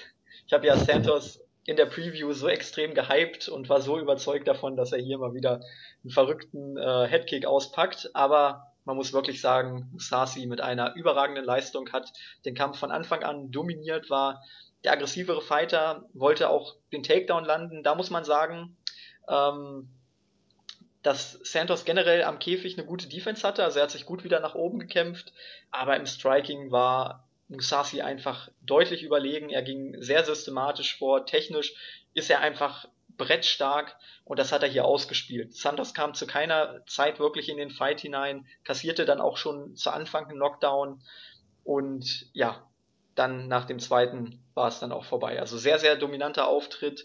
Ähm, 4 Minuten 32 ging der Kampf, eine Runde lang und am Ende war es der TKO-Sieg für Gegard Musasi. Musasi ist eh so jemand, der locker ein Top-5-Kämpfer sein könnte mit Middleweight. Also ich, wenn er jetzt gegen Bisping antreten würde, würde ich ganz locker auf Musasi tippen. Aber der zeigt sein volles Potenzial hat leider nie. Und das ist wirklich schade bei Musasi. Jetzt hat er gegen Thiago Santos gewonnen, der zwar for real ist, aber halt auch kein wirklich Top 15 Fighter ist, finde ich. Und jetzt muss man halt abwarten. Immer wenn er gegen die ganz Großen gekämpft hat, Musasi, also er hat gegen Jacare und äh, Machida ja verloren, dann ging es einfach nicht so gut bei ihm, da lief es nicht so gut bei ihm. Und gegen die, ich sag mal, außerhalb Top 5 Leute hat er locker gewonnen. Wenn er jetzt wirklich mal sein volles Potenzial zeigt, dann gewinnt er das auch äh, in Zukunft und wird mal ein richtiger Contender. Und ich gönne es ihm. Weil er ist ein super Kämpfer, in jedem Bereich absolut Weltklasse und seine Kämpfe sind immer sehenswert. Und muss, Darcy könnte locker um einen Titel kämpfen. Halt muss er sein Potenzial ausschöpfen. Und das hoffe ich mal, dass er das in Zukunft macht.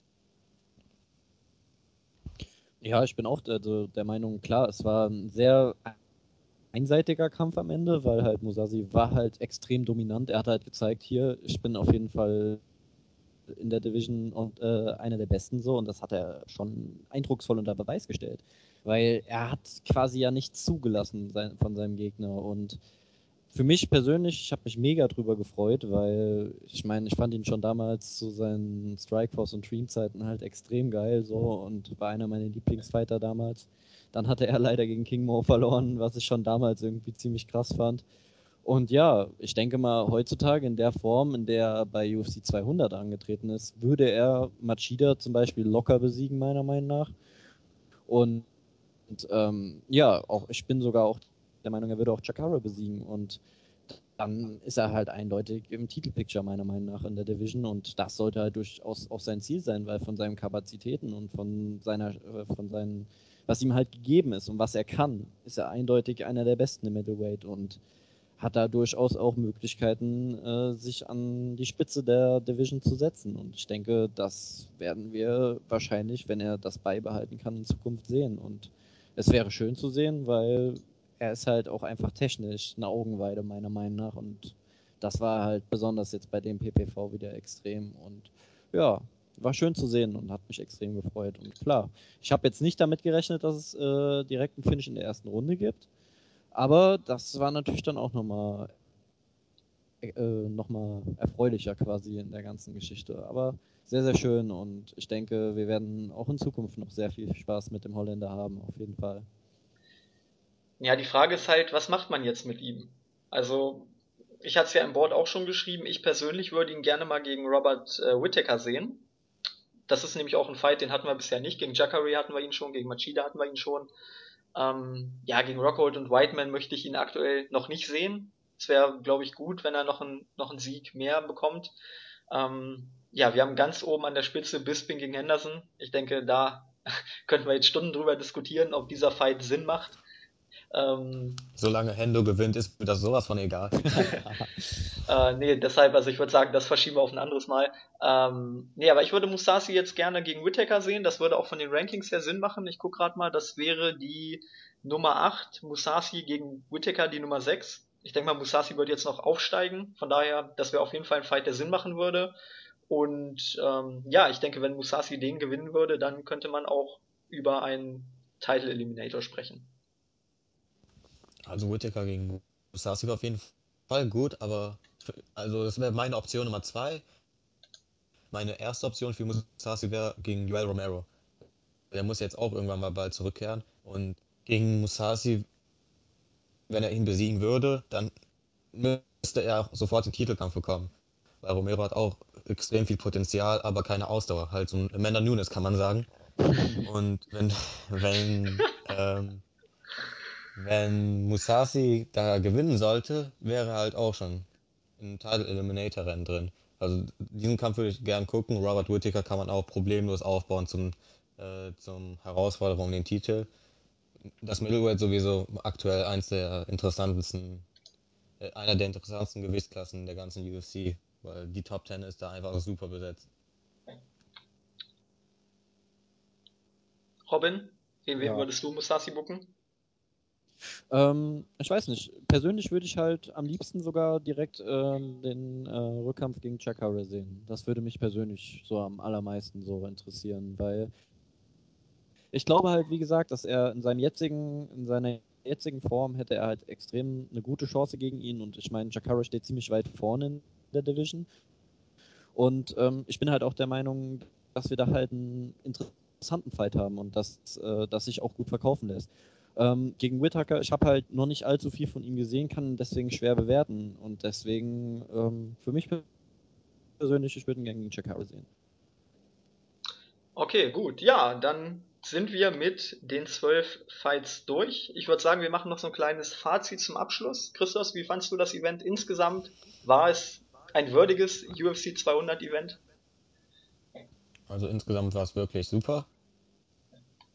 Aber und jetzt kommt das Aber und da kann die UFC nichts für. John Jones hat das Event von einem 10 von 10 Punkte Event zu einem, sag ich mal, 8 von 10 Punkte Event runtergewertet. Und schon wieder hat Jones die Card zerstört. Hat er schon in der Vergangenheit öfters gemacht. Bis auf den Northcard Fight konnte man sich alles ansehen. Es gab bei einem oder anderen Kampf halt ein bisschen höhere Erwartungen, aber schlussendlich war es völlig zufriedenstellend. Das Event werde ich mir auch noch öfters angucken. Es hat auf jeden Fall Lust gemacht. Die ganze Inszenierung war super, auch wenn man sich an, den, an das gelbe Oktagon erstmal gewöhnen musste. Also fand ich ja ganz komisch, ganz am Anfang, aber irgendwann am Ende war es dann eigentlich sogar eine ziemlich coole Idee, wenn man so spezielle Events mit ihren Farben ähm, bemalt, sage ich mal. Aber ja, wie gesagt, 8 von 10 Punkten würde ich dem Event geben. Gab halt ein bisschen Luft nach oben und Jones hat es ein bisschen zerstört. Ja, also ich würde sogar auch mitgehen und würde auch mit 8 von 10 mitgehen, weil ähm, die Tatsache einfach die war, ähm, wir hatten halt extrem viele starke Fights quasi auf der Card, aber wir hatten halt auch in einer gewissen Weise einiges an Lowlights so auf der Card und ich fand es war ziemlich wenig so, ziemlich, so Standardkämpfe irgendwie. Und ähm, wir hatten vor allem auch einige Fighter, die extrem aus ihrem Fight quasi rausgestochen sind und bewiesen haben, dass man mit ihnen in der Zukunft um einiges rechnen kann. Aber für mich, für eine höhere Bewertung fehlt halt vor allem auch am Ende so der Kracher im Main Event. Weil wir hatten halt am Ende im Main Event Tate und Nunez. Und das war halt trotz der starken Leistung von Nunez am Ende halt wirklich nicht so, meiner Meinung nach, das würdige Main Event für die stärkste, äh, für die, ja, für die stärkste UFC-Card aller Zeiten, so wie es halt promoted wurde. Und deswegen das höchste der Gefühle, 8 von 10 Punkten. Und ja, was ich persönlich noch ähm, ziemlich interessant, äh, wo ich äh, finde, wenn ich mir jetzt gerade nochmal so die Card anschaue, ist halt, dass wir bei den Prelims halt, bei dem Flight Pass quasi ja drei Finishes in der ersten Runde hatten und bei Fox Sports quasi vier Unanimous Decisions. das ist so ein kleiner Funfact noch so nebenbei, was mir gerade so aufgefallen ist. Ja. Ich finde, dass wir eine perfekte Pay-per-view-Card innerhalb dieses Events hatten. Also wenn man sich mal anschaut, Aldo gegen Edgar, der Main Event, Velasquez gegen Brown, der Co-Main Event und die Undercard-Fights Zingano gegen Pena, Hendricks gegen Gastelum und Dillashaw gegen Assunção wenn es um Qualität geht, also die besten Kämpfe, dann war es eigentlich perfekt, weil die, die besten fünf Kämpfe kamen alle hintereinander. Ähm, ja, keine Ahnung. Also wenn das äh, der Pay-per-View gewesen wäre von der Qualität her, von, von der Fight-Qualität her, dann wäre es deutlich besser gewesen. Ähm, wenn ich so mir den Pay-per-View allein angucke, gerade zum Ende hin, wir hatten es am Anfang schon angesprochen, war irgendwie die Atmosphäre nicht mehr so da. Also gerade beim Main Event war ich da nicht mehr so heiß wie es bei Jones gegen Cormier gewesen wäre. Deshalb schließe ich mich Christos an. Ich finde auch, dass Jones das ein bisschen kaputt gemacht hat. Ähm, wenn man sich das Event als Ganzes anschaut, dann waren vor allem die Prelims richtig stark, bis auf Northcutt gegen Marine. Waren das ähm, sechs Kämpfe, die allesamt richtig gut waren. Die einen, okay, Decision kann man mit leben, weil die Kämpfe an sich spannend, taktisch hochklassig waren. Ähm, dazu dreimal Knockout in der ersten Runde, besser geht's nicht. Ähm, Velasquez gegen Brown hat richtig Spaß gemacht, Aldo gegen Edgar sowieso. Ja, und dann die drei Main Events, sage ich mal, waren dann nicht mehr so pralle, aber das, weiß nicht, das war halt auch mein persönliches Empfinden. Ähm, dennoch insgesamt ein würdiges UFC 200 Event. Man hat es noch irgendwie gerettet. Äh, ich denke, es wäre noch besser gegangen, deshalb würde ich auch sagen, irgendwas zwischen 8 und 9 Punkten. Ich würde sagen 8,5. Ähm, ja, war noch ein bisschen Luft nach oben, aber im Großen und Ganzen war das Event vorbei und ich habe gesagt, alter Falter, das war geil. Ich habe es auch in den Chat geschrieben, falls ihr es gelesen hattet. Ähm, genauso habe ich auch nach dem Event gefühlt. Von daher geht das schon in Ordnung. Und ich habe ja auch äh, alle drei Events in voller Länge gesehen, also auch die beiden davor. Und insgesamt ich auch leider. dieses äh, International Fight Week Wochenende. Ich habe in den letzten oder in den drei Tagen habe ich 36 Fights gesehen. ähm, deshalb insgesamt war es ein grandioses Wochenende mit fantastischen Fights und letztendlich bin ich, bin ich auch glücklich.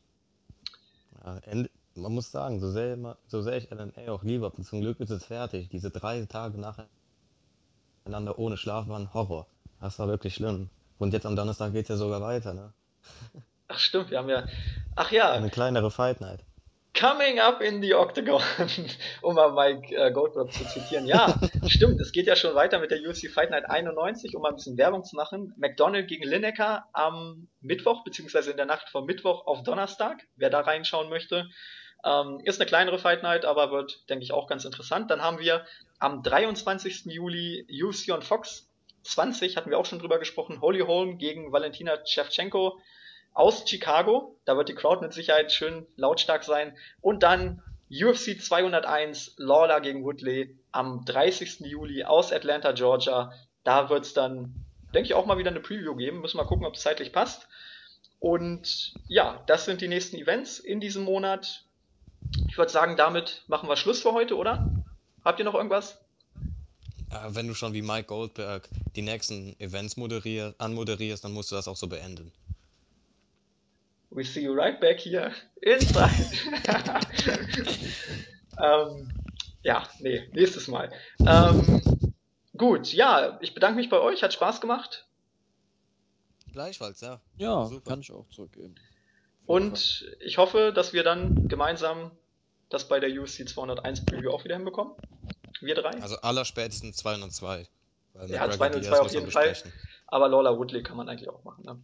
Ja. Also Alles über klar. eine Schlachtung kann man immer gut reden. Gut. Ja, dann machen wir, machen wir unsere obligatorische Verabschiedung. Tschüss, sagen der Christos. Der Robin. Und der André.